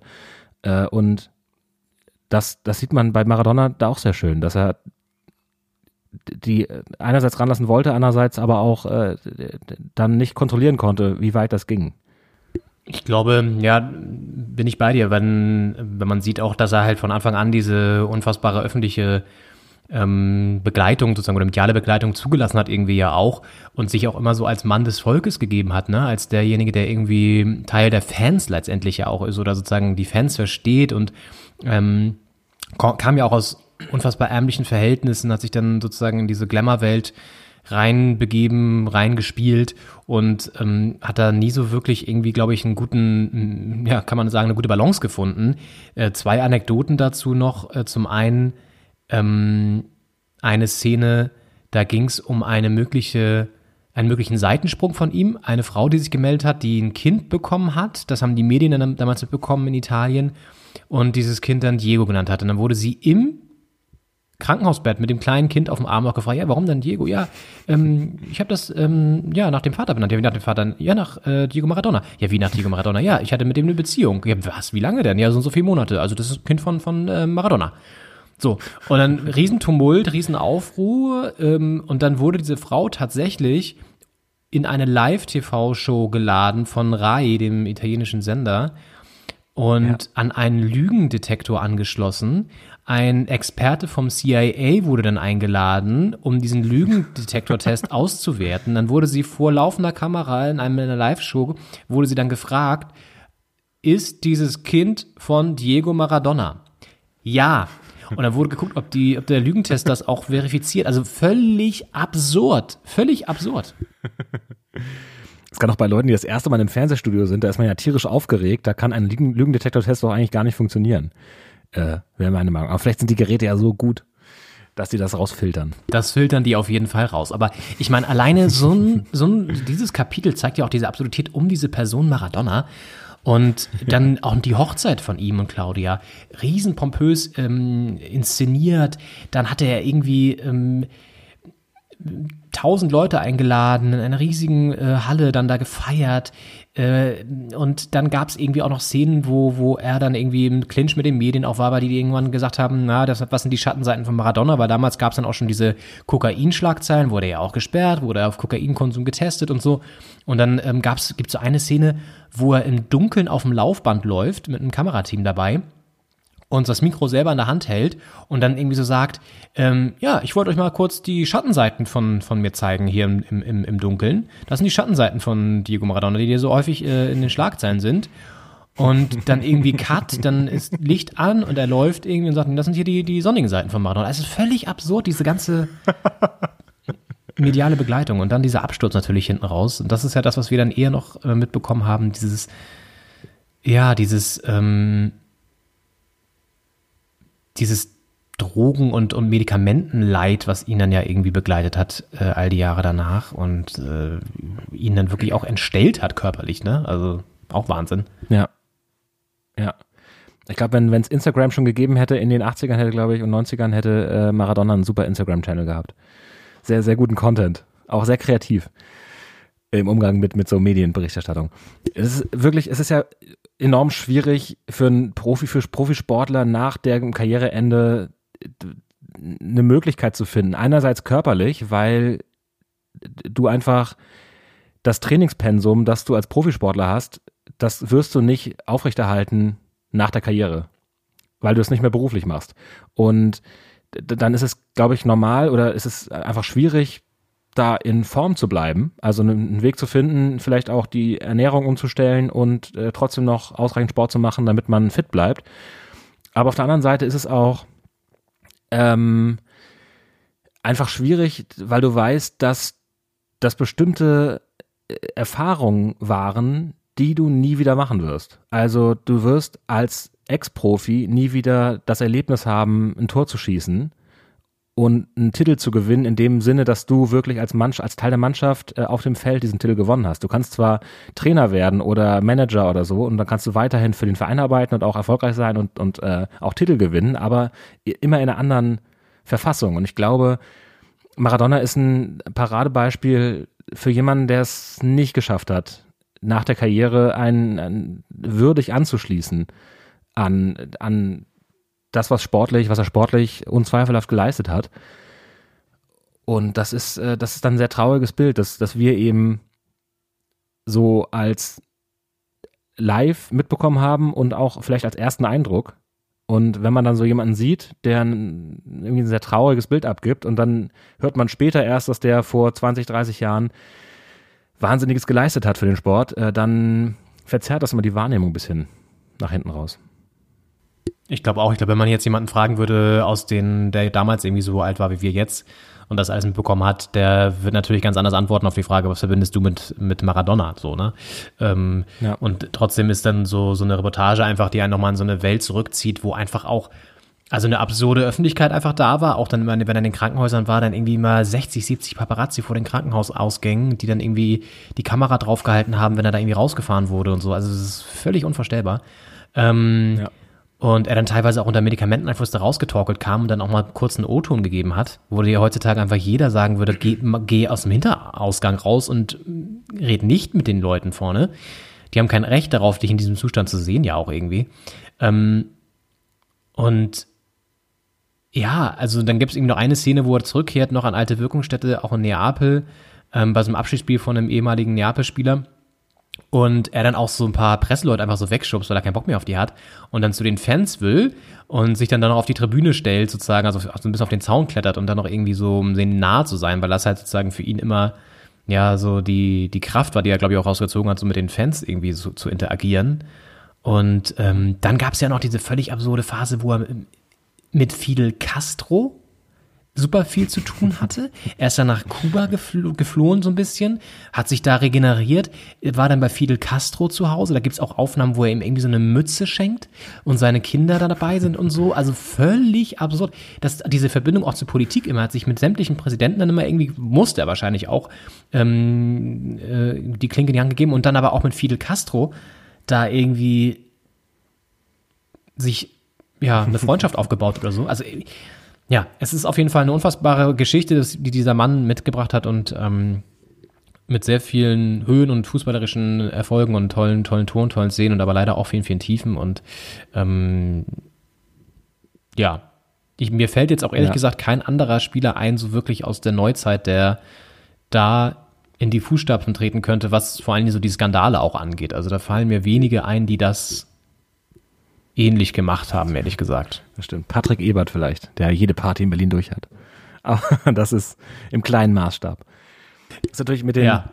Verbindungen in die Politik. Also ich meine, Angela Merkel ist ja auch dann häufiger mal nach dem Spiel in die Kabine gegangen. Da hast du, also du kannst dich teilweise auch der Politik nicht ganz entziehen äh, als Nationalspieler, aber äh, da ist, also gerade wenn man dann nach Kuba und Fidel Castro trifft, da ist irgendwie auch der das Gefühl da, ich bin so eine Lichtgestalt, jetzt muss ich auch irgendwas Skurriles machen. Also irgendwas, was, wo die Leute sich dran erinnern oder was, was besonders ist. Also ich glaube, dieser Drang nach besonder, besonders sein wird dann, wenn man das Gefühl hat, im Sport habe ich jetzt fast alles erreicht, äh, jetzt, äh, also heute würde man ja sagen, man macht fürs Instagram-Profil, aber das war ja damals gar nicht der Fall. Aber gut, die Kameras waren trotzdem dabei. Äh, Man musste sie nicht mal selbst halten. Das war eigentlich eine goldene Zeit. Ja, stimmt. Da musstest du gar nicht selber für den Content auch noch irgendwie sorgen, dass der gespreadet wurde. Das haben die ganzen Medien dann selber gemacht. Aber ähm, ich glaube, das hing damals auch mit diesem Fidel Castro-Ding, das hing dann auch irgendwie damit zusammen, dass er so, so von so Revolutionären begeistert war. Er dann irgendwie noch ein Tattoo von Che Guevara oder so auf dem Oberarm und hat dann auch so ein bisschen mit seiner alten Heimat Argentinien ähm, abgeschlossen, weil die politischen Verhältnisse da immer von Korruption durchzogen waren und er dann irgendwie mit denen da keinen Bock hatte, sich zu zeigen und so. Also völlig absurd. Wie gesagt, ähm, Maradona, der Goldjunge heißt die Reportage auf Arte. Guckt sie euch an, wir verlinken sie. Und es ist eine zweite Reportage, die auch sehr, sehr gut sein soll, aber leider nur bei HBO äh, verfügbar. Ähm, wenn ihr das irgendwie gucken könnt, schaut da nochmal rein, soll auch sehr, sehr gut sein. Ja, ansonsten würde ich sagen, schließen wir, wir könnten noch ewig weiterreden. Ich hätte noch fünf, sechs, sieben mehr Anekdoten, aber ich glaube, das ist dann auch des Guten zu viel. Ähm, denn du hast ja noch ein Spiel vorbereitet, Henning. Ein, Genau, hast du, ein hast du Lust zu spielen? Ich habe hab Bock zu spielen. Ähm, ähm, gib, in Spiellaune. ja, ich bin in Spiellaune, ich bin ein bisschen in Gambling-Fieber, ich habe hab, hab Bock ein bisschen zu zocken. Und ähm, ja, was hast du denn vorbereitet? Ja, das äh, Spiel, das ich vorbereitet habe, äh, trägt den äh, tollen Titel Me By Your Podcast und äh, das beginnt jetzt. Call Me By Your Podcast. Jawohl, Call Me By Your Podcast. Das Spiel, in dem ich äh, mir einen Verein aussuche, den äh, du, Leon, zu erraten hast. Und ähm, die Hinweise verpacke ich in möglichen, vielleicht auch existierenden, das recherchiere ich nicht vorher, äh, Fan-Podcast-Namen. Und dieses Mal, ähm, ich, ich, ich kann das schon verraten, weil es ohnehin ab dem ersten Hinweis klar sein wird. Äh, und das ist vielleicht ein bisschen weniger äh, verstörend. Ähm, es, wir sind heute nicht in Deutschland und ich habe natürlich überlegt, ein Podcast, der nicht in Deutschland stattfindet, hat natürlich nicht nur einen Namen in der ausländischen Sprache, sondern äh, auch der Untertitel, der Kult-Podcast rund um unsere Jungs, äh, ist natürlich auch nicht auf Deutsch. Ne, Das ist ja, wenn man so Filme guckt, die dann äh, ähm, ähm, übersetzt sind ins Deutsche, synchronisiert, ist es immer weird, dass da alle irgendwie Deutsch sprechen. Ähm, und äh, es ist halt nicht so. Also in anderen Ländern heißen die Podcasts in der Landessprache. Deswegen äh, ist das jetzt hier heute auch so. Es war eine besondere Herausforderung, äh, diesen Claim zu übersetzen. Ähm, Ich bin gespannt. Ich, und ich, äh, ich würde sagen, ich, ich, ich rechne mit dem Schlimmsten, weil ich weiß ja, dass du ein sprachlicher, äh, sprachliches Genie bist und sämtliche Sprachen auf dieser Welt eigentlich fließend beherrscht, vor allen Dingen die skandinavischen, aber auch die romanischen Sprachen. Ich bin gespannt, was du da jetzt vorbereitet hast. Okay, wir fangen an mit dem ersten Hinweis. Der Hinweis ist Los Chineses, el podcast de culto sobre nuestros chicos. Ja, scheiße, ey. Okay, klingt für mich, äh, würde ich jetzt mal sagen, nach ähm, Spanisch. Also es, es klingt Spanisch, aber ähm, ja, okay. Oder kommt es hier Spanisch vor? Bitte noch, mal, bitte noch einmal vorlesen, den ersten Hinweis, dass ich das nochmal einordnen kann. Los Chineses. Das ist wie immer der erste Hinweis ist, also wenn du es da, da errätst, dann wäre wär ich und die Welt, wir wären schockiert. Deswegen, der ist, der ist, der ist immer geschenkt. Los Chineses und der Untertitel war irgendwas mit Chicos noch, ne? El podcast de culto sobre nuestros chicos. Oder der Kult-Podcast von unseren Jungs. Ja, genau. Das wird immer der Claim sein, es wird immer in der Landessprache stattfinden. Okay. Der zweite Hinweis. Club Atlético. El podcast de culto sobre nuestros chicos. Okay, das wird schon mal, der, der verdächtigen Kreis wird schon mal kleiner. Ja, okay. mhm. Ja. Der dritte Hinweis. La Bombonera. El podcast de culto sobre nuestros chicos. Okay. Ja, ja, ich habe einen Verdacht. Ja, ja, okay, weiter. Der vierte Hinweis. Azul y Oro. El podcast de culto sobre nuestros chicos. Nochmal bitte. Azul y Oro. El podcast de culto sobre nuestros chicos. Azul ist ja eine Farbe, ist ja, glaube ich, blau. I Oro, weiß ich aber nicht, was Oro ist. Blau-weiß vielleicht. Nee, Oro ist nicht weiß, oder? Okay, okay, okay, gut, ja. Ähm, Also es sind zwei Farben, wobei Heraldiker, äh, Leute, die sich äh, beruflich mit Wappen und, und Flaggen auseinandersetzen, würden sagen, es ist nur eine Farbe, das andere ist keine Farbe. ach du Scheiße. Ja, okay. ähm, Es sind aber zwei Farben, also lassen wir die Kirche mal im Dorf. Ne? okay, okay, okay. Wie viele Hinweise habe ich noch? Äh, zwei kommen noch. Okay, dann. Die sind jetzt aber Die sind sehr einfach wahrscheinlich, oder? Also ich sag mal, was ich was- mein Verdacht, also Club Atletico, da hätte ich jetzt natürlich irgendwie an ähm, klar an die klassischen Atletico-Clubs äh, Madrid oder Atletico Bilbao gedacht, aber Athletic Bilbao. Ähm, dann hast du aber Bomboneros gesagt, ne? Das Bombonera. Bombonera, das klingt ja für mich eher so nach Argentinien oder so. Ah, äh, den nächsten Hinweis bitte. Also ich hatte, ich hätte den Verdacht, ich dachte erst Spanien, dann bin ich auf Argentinien umgeschwenkt, aber ähm, sag mal den nächsten. Der Hinweis Nummer 5 ist La Boca. El podcast de culto sobre nuestros chicos. Ja, gut, deswegen, das, das wäre mein Verdacht gewesen, nämlich auch bei äh, Bomboneros, weil das, glaube ich, das Stadion auch so heißt oder so. Ähm, Ganz genau. Ja. Ähm, gut. Nenn ruhig den letzten Hinweis nochmal, aber ähm, ich bin mir schon ziemlich sicher. Der letzte Hinweis ist Juniors. El podcast de culto sobre nuestros chicos. Nuestros chicos. Ja, ich möchte lösen. Es ist, denke ich mal, ein Fan-Podcast und da wird es mit Sicherheit einen geben. Ähm, zum legendären Club, der auch ein Maradona-Club war. Ich könnte mir vorstellen, dass du es deswegen vielleicht auch genommen hast, Henning. Ja, wer weiß, wer weiß, wer weiß. Die Boca Juniors. Das ist richtig, völlig richtig. Ah, sehr gut. Ähm, Ja. ja. Also natürlich ist immer die Gefahr, wenn ich äh, in der Auswahl des Clubs mich an aktuellen Themen orientiere, dass wir über das Thema eh schon eine Stunde gesprochen haben und äh, ist dann auch ein bisschen zu offensichtlich. Vielleicht sollte ich mich fernhalten von der Tagespresse, wenn ich den, den Club aussuche für das Spiel. Aber ich habe mich jetzt äh, doch mal verleiten lassen, den äh, ja, zweiten äh, Verein zu nehmen, bei dem äh, Maradona gespielt hat. Der nämlich erst bei den, äh, auch bei Juniors, aber bei anderen Juniors. Äh, wo habe ich mir notiert? Ja, genau. Also es war erst, ich glaube, irgendwie. die Argentinos Juniors. Mhm, genau. Da hat er auch fünf Jahre gespielt, Mhm. 168 Spiele, 136 Tore. Äh, und dann ist er nur für ein Jahr zu den Boca Juniors. Äh, aber das ist eben der Verein, von dem er dann nach Europa gekommen ist. Deswegen ist das sehr prominent. Ja. Und äh, er hat auch später seine Karriere da beendet, 95 bis 97, auch nochmal 30 Spiele und sieben Tore für die Boca Juniors, die aus dem äh, Stadtteil von Buenos Aires kommen, der La Boca heißt. Das ist ein Hafenstadtteil, äh, wo ziemlich viele, äh, also der, äh, also eher ein, ein Stadtteil ist, wo einfache Leute, Hafenarbeiter äh, gewohnt haben, Arbeiterviertel, ähm, aus dem dieser Verein entstanden ist. Und diese, das, der, der erste Hinweis, Los Geneces, ähm, ist der interne Name, so nennen sich die Eigenbezeichnung der Fans von den Boca Juniors. Das ist nämlich das äh, spanische Wort für die Leute aus Genua. Ähm, und also die Genuesen ist das, das Wort für die Leute aus Genua im Deutschen. Ähm, und das ist, das kommt daher, weil da äh, historisch sehr viele italienische Hafenarbeiter äh, gelebt haben, äh, die auch ursprünglich diesen Verein gegründet haben. Also die erste Mannschaft bestand aus, aus Genua stammenden italienischen Hafenarbeitern dort. Und äh, das ist bis heute der Nickname in der Eigenbezeichnung, den sich die Fans selbst gegeben haben. Und äh, ja, La Bombonera, ganz genau, ist der Name des Stadions, das ein ganz weirdes Erscheinungsbild hat, weil es auf der einen Seite nicht weitergebaut aussieht.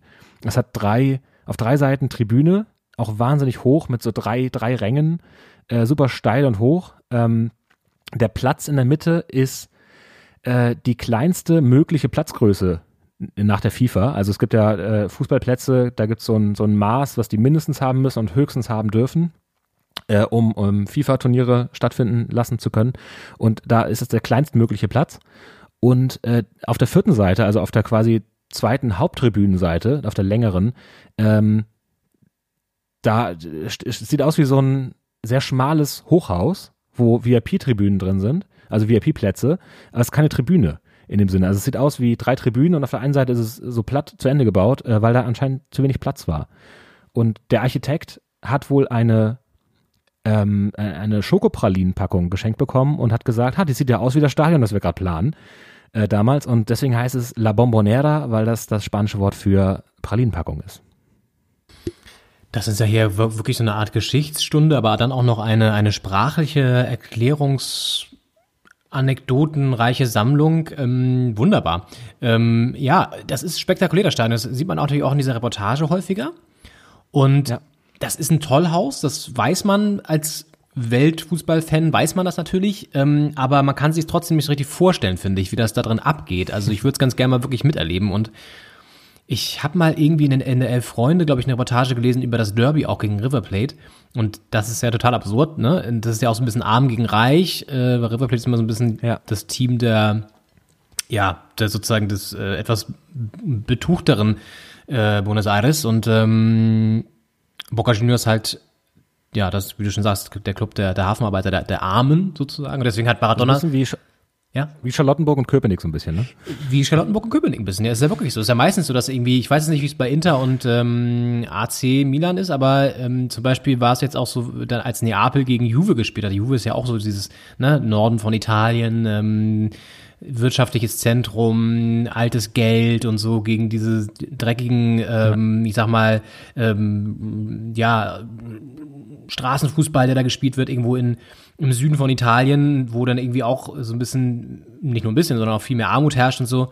Also da ja auch dieser Clinch, dieser Gegensatz. Aber dass sich das in einer Stadt so trifft, ist natürlich da in Buenos Aires sehr einzigartig und ähm, beziehungsweise ich glaube bei äh, Sporting und Benfica Lissabon ist es ja auch ein bisschen so. Also da ist Benfica ja auch eher der Club der Distinguierteren, der Reicheren und Sporting meiner Meinung nach der, wo es, wo eher so ein bisschen so die, die Arbeiter hingehen. Ähm, aber nagelt mich nicht drauf fest, aber ich glaube, so ist es.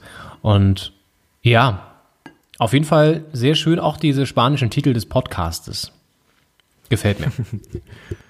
Ja, das ist natürlich die, die Schwierigkeit, wenn, man's, wenn man kein deutsches Team nimmt, dass man sich da anpassen muss. Ähm, und äh, zum vierten Hinweis, äh, Azul ist blau und äh, Oro ist Gold. Also blau und Gold, die Vereinsfarben. Äh, es gibt die Legende, ich weiß nicht, ob das stimmt, das ist äh, historisch, äh, versinkt das im Dunkel der Geschichte, ähm, dass die Vereinsfarben aufgrund eines schwedischen Schiffes, das da vor Anker lag, gewählt wurden. Äh, gelb, gelb und blau. Okay. Ähm, und äh, äh, sind seitdem und bis heute, das, der Blauton hat manchmal gewechselt, war mal heller, mal dunkler. Ähm, äh, und äh, mittlerweile ist es ein ziemlich dunkler Blauton und, und Gold.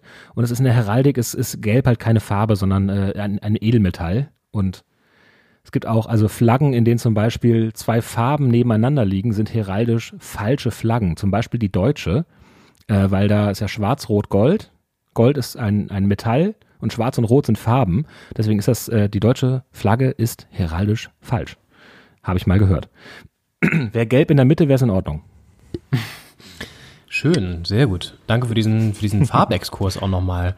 Ähm, aber ja, Boca Juniors auf jeden Fall ein Kultverein und es ist ja auch so, dass Daniele de Rossi, ähm, die alte Rom-Legende, auch nochmal zu den Boca Juniors gewechselt ist und da nochmal ähm, auch äh, so ein, ja, nochmal so einen Abschluss gefunden hat für seine Karriere. Ich glaube, der spielt da immer noch, ähm, müsste man nochmal, müssen wir nochmal nachschauen, aber ich glaube, es ist so und äh, auf jeden Fall auch sensationell dieses ganze Vereins drumherum. Es ist ein sehr verrücktes, sehr verrückter Club. Auch wieder so stößt in die religiösen Dimensionen vor. Auf jeden Fall. Und äh, die haben auch äh, 2007 äh, haben die die, äh, die, die Copa Libertadores äh, gewonnen, also das südamerikanische Gegenstück zur Champions League. Äh, und waren dann zusammen mit dem AC Mailand weltweiter Rekordhalter, was Siege in internationalen Wettbewerben angeht. Äh, nämlich gesamt 17. Also beide Teams hatten 17 Siege in internationalen Wettbewerbs, Wett, Wett, Wettbewerbs, Wettbewerben. Und äh, dann kam es ähm, zum Weltcup-Finale, also die, die Fußball-Club-Weltmeisterschaft, äh, wo ja alle Kontinentalmeister gegeneinander antreten. Und da war dann äh, Mailand für Europa und äh, Boca Juniors waren für Südamerika dabei. Die haben das Finale bestritten und das hat der, der AC Mailand dann gewonnen und ist dann mit dem 18. Titel äh, vorbeigezogen. Also es war vielleicht das spannendste, aufsehenerregendste ähm, Clubweltmeisterschaftsfinale, weil es da äh, um, um mehr ging als sonst. Das war ja auch eine Zeit, wo das noch ein bisschen, äh, die Bayern sind das ja 2002 dann geworden, nachdem sie 2001 die Champions League gewonnen haben. Und ähm, mittlerweile hört man da gar nicht mehr so viel von, von diesem Turnier, aber damals war das äh, noch präsenter und da waren die Boca Juniors äh, 2007 dann ganz vorne mit dabei, haben aber das Finale verloren. Ja, das erinnert mich an die, an die ersten Kontakte, die ich mit äh, Boca Juniors hatte, und zwar bei Fußballmanager immer. Wenn du da mit deinem Team im Weltpokal nämlich gespielt hast, hast du häufig gegen äh, Boca Juniors auch gespielt, weil die halt sich meistens dafür qualifiziert haben. Und es gab doch auch letztes Jahr oder vorletztes Jahr, ich bin mir nicht ganz sicher, aber das Derby, das musste dann ja auch in Spanien ausgetragen werden, weil es da so viel Gewalt äh, rundherum gab, vorher schon bei Boca gegen äh, River Plate, dass sie es auf neutralem Boden stattfinden lassen mussten, weil es da eben auch um den Gewinn der Meisterschaft ging. Und das ist natürlich immer sehr sehr ähm, bedeutend. Also ähm, unfassbar aufgeladen und das hat diese Reportage auch nochmal gezeigt, dass in Argentinien Fußball auch einen unfassbaren Stellenwert hat. Das kann man sich, ist wahrscheinlich ähnlich wie in Brasilien oder so. Ähm, es ist halt nochmal noch mal eine andere Dimension als in Deutschland, wo das ja auch sehr, sehr wichtig ist natürlich, aber nicht so krass wie in diesen südamerikanischen Ländern oder ich glaube auch in Italien oder England, würde ich auch sagen, hat auch nochmal eine andere Verbindung zum Fußball als wir es irgendwie haben. Und das ist schon wirklich, also Nationalsport Nummer eins und zwar mit Abstand. Ähm, dann kommt irgendwann vielleicht sowas wie, ich glaube in Argentinien ist Hockey auch relativ groß. Ähm, ja, Feldhockey, ja. Und solche Geschichten, aber ähm, und Basketball sind sie, glaube ich, auch gar nicht so schlecht, aber auf jeden Fall ist Fußball da echt ziemlich, ziemlich weit oben und zwar mit, mit weitem Abstand und auch in einer ziemlich absurden Ausprägung.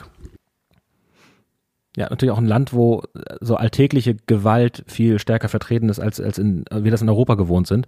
Und äh, dann auch sowas, also so, so ultra, Ultras äh, aufeinandertreffen, dann viel gewalttätiger ausgehen können als in Europa. Und ich habe in meiner Recherche äh, für das Spiel habe ich versucht rauszufinden, wie die Fantribüne heißt, damit der, der Podcast auch Westtribüne oder Westkurve heißen kann. Westkurve, El Podcast de Culto. Äh, und da habe ich nichts gefunden. Ich habe aber gefunden, dass in Argentinien oder zumindest in dem Stadion gar keine Gästefans zugelassen sind. Also das trägt vielleicht auch zu der Stimmung bei, die da äh, am Kochen ist, weil nur Boca Juniors Fans da sind. Da gibt's ja quasi nur, nur Heimkurven. Also es gibt dann vielleicht auch das Konzept der Fankurve gar nicht so, äh, äh, wenn da gar keine äh, äh, Auswärtsfans sein dürfen. Ich weiß aber nicht, Das ob das wirklich so, das ist ja stimmt krass. ob das noch so ist. Oder man, man, ob das mal so war, als die Gewalt vielleicht äh, besonders groß war, aber Ja. Okay. Na gut, wir können ja den Wikipedia-Artikel auf jeden Fall auch verlinken. Ähm, das, da kann man sich wahrscheinlich auch noch ein bisschen was nach, nachgucken und nachlesen, wenn man da Bock drauf hat. Und ähm, das erinnert mich aber auch an eine Szene, wo Maradona, ich glaube, das war auch das Derby, aus dem Stadion raus eskortiert werden musste mit Polizeischutz und so, so diesen, diesen typischen Schutzschildern, die Polizisten dann immer haben, über seinem Kopf schirmend, weil die Steine von der Tribüne prasselten. Und ähm, da natürlich eine ganz andere ja, eine ganz andere Gewaltausprägung, wie du schon sagst, da ist, ne? Auch von den Tribünen so. Also schon echt heftig. Und ja. äh, irgendwie hätte man trotzdem mal Box und Derby sich anzugucken, aber ich glaube, es ist extrem schwer, da an Karten überhaupt zu kommen. Das fürchte ich auch, ja. Ähm, aber ist so eins der Derbys, die ich auf jeden Fall gerne mal sehen würde, zusammen mit äh, einem Derby in England natürlich, klar. Italien wäre wär auch interessant. Aber auf jeden Fall auch nochmal ein Derby in Istanbul. Da geht's dann ja auch echt krass ab. Ähm, ja. Da hat man auch mehrere zur Auswahl. hat man mehrere zur Auswahl. London ja auch. Und ähm, da gibt es wahrscheinlich auch genau das eine klassische. Ich glaube, Fener gegen Galatasaray ist da schon auch ziemlich weit oben. Aber ich weiß nicht, wie Besiktas da noch reinspielt. Ähm, alles auch so Länder, die politisch natürlich so ein bisschen fragwürdig sind. Deswegen ist die Frage, ob man da überhaupt oder wann man da überhaupt mal wieder reinkommt oder rein möchte. Ähm, mal abgesehen von Corona sowieso. Aber das ist auf jeden Fall noch auf meiner Wunschliste, fußballerisch gesehen. Und ähm, man soll ja Ziele haben. Auf jeden Fall. Henning, vielen Dank für dieses Spiel. Und damit sind wir auch am Ende von Folge Nummer 51 angekommen. Wollen wir noch mal kurz ähm, den, das wunderbare äh, Intro zu diesem Spiel hören? Wie, wie, wie hieß das nochmal? Wie, was haben wir da gerade gespielt, Henning? Auf jeden Fall. Call Me by Your Podcast. Jawohl, Call Me by Your Podcast war das in einer neuen Ausgabe. Ja, hast es rausbekommen. Sehr schön. Wunderbar. Ja, Mensch, ähm, schöne, schöne äh, zweite Hälfte, schöne erste Hälfte. Wir sind am Ende angekommen und landen auch hier jetzt wieder bei einer guten Halbzeitlänge, die wir euch hier wieder entertained haben, wo wir Sachen preisgeben konnten, unser Wissen mit euch geteilt haben. Ähm, herausragende Recherchen von Paul Henning Schneider hier zum Besten gegeben und ein bisschen Farbenlehre. Und zu Maradona. Ja. Also wirklich viel drinne und ähm, hinten raus, ihr kennt das von uns, noch ein kurzer Ausblick auf die anstehende Woche. Mal wieder eine englische, eine europäisch angehauchte Champions League und Europa League Woche. Ähm, was haben wir da auf dem Zettel, Henning? Gehen wir es kurz durch. Champions League, wer spielt da aus deutscher Sicht? Ja, am Dienstag, am Dienstag spielen die Bayern in Madrid gegen Atletico. Das ist ja bisher ein, ein Start nach Maß, zwölf Punkte aus vier Spielen. Deutlich mehr ist nicht, äh, kann man nicht erwarten. Ähm, und äh, also jetzt nicht deutlich mehr als zwölf Punkte am Ende, sondern nach vier Spielen zwölf Punkte ist, ist sehr gut. Äh, und jetzt ähm, können die da relativ entspannt rangehen, die Bayern, an den Rest der Gruppenphase. Atletico muss äh, noch mehr zittern und äh, steht mehr in der Pflicht. Dann spielt am Dienstag auch noch äh, Gladbach zu Hause gegen Inter Mailand.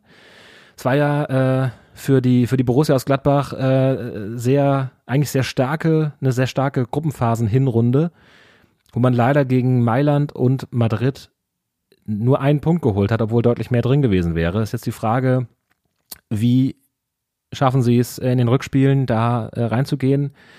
Sind mehr Punkte drin? Ich glaube, mit einem Sieg gegen Inter Mailand wäre das Achtelfinale erreicht. Weil äh, die spielen dann noch gegen Madrid. Wenn sie das verlieren, spielt Madrid dann ja auch noch gegen Donetsk, jetzt am Dienstag.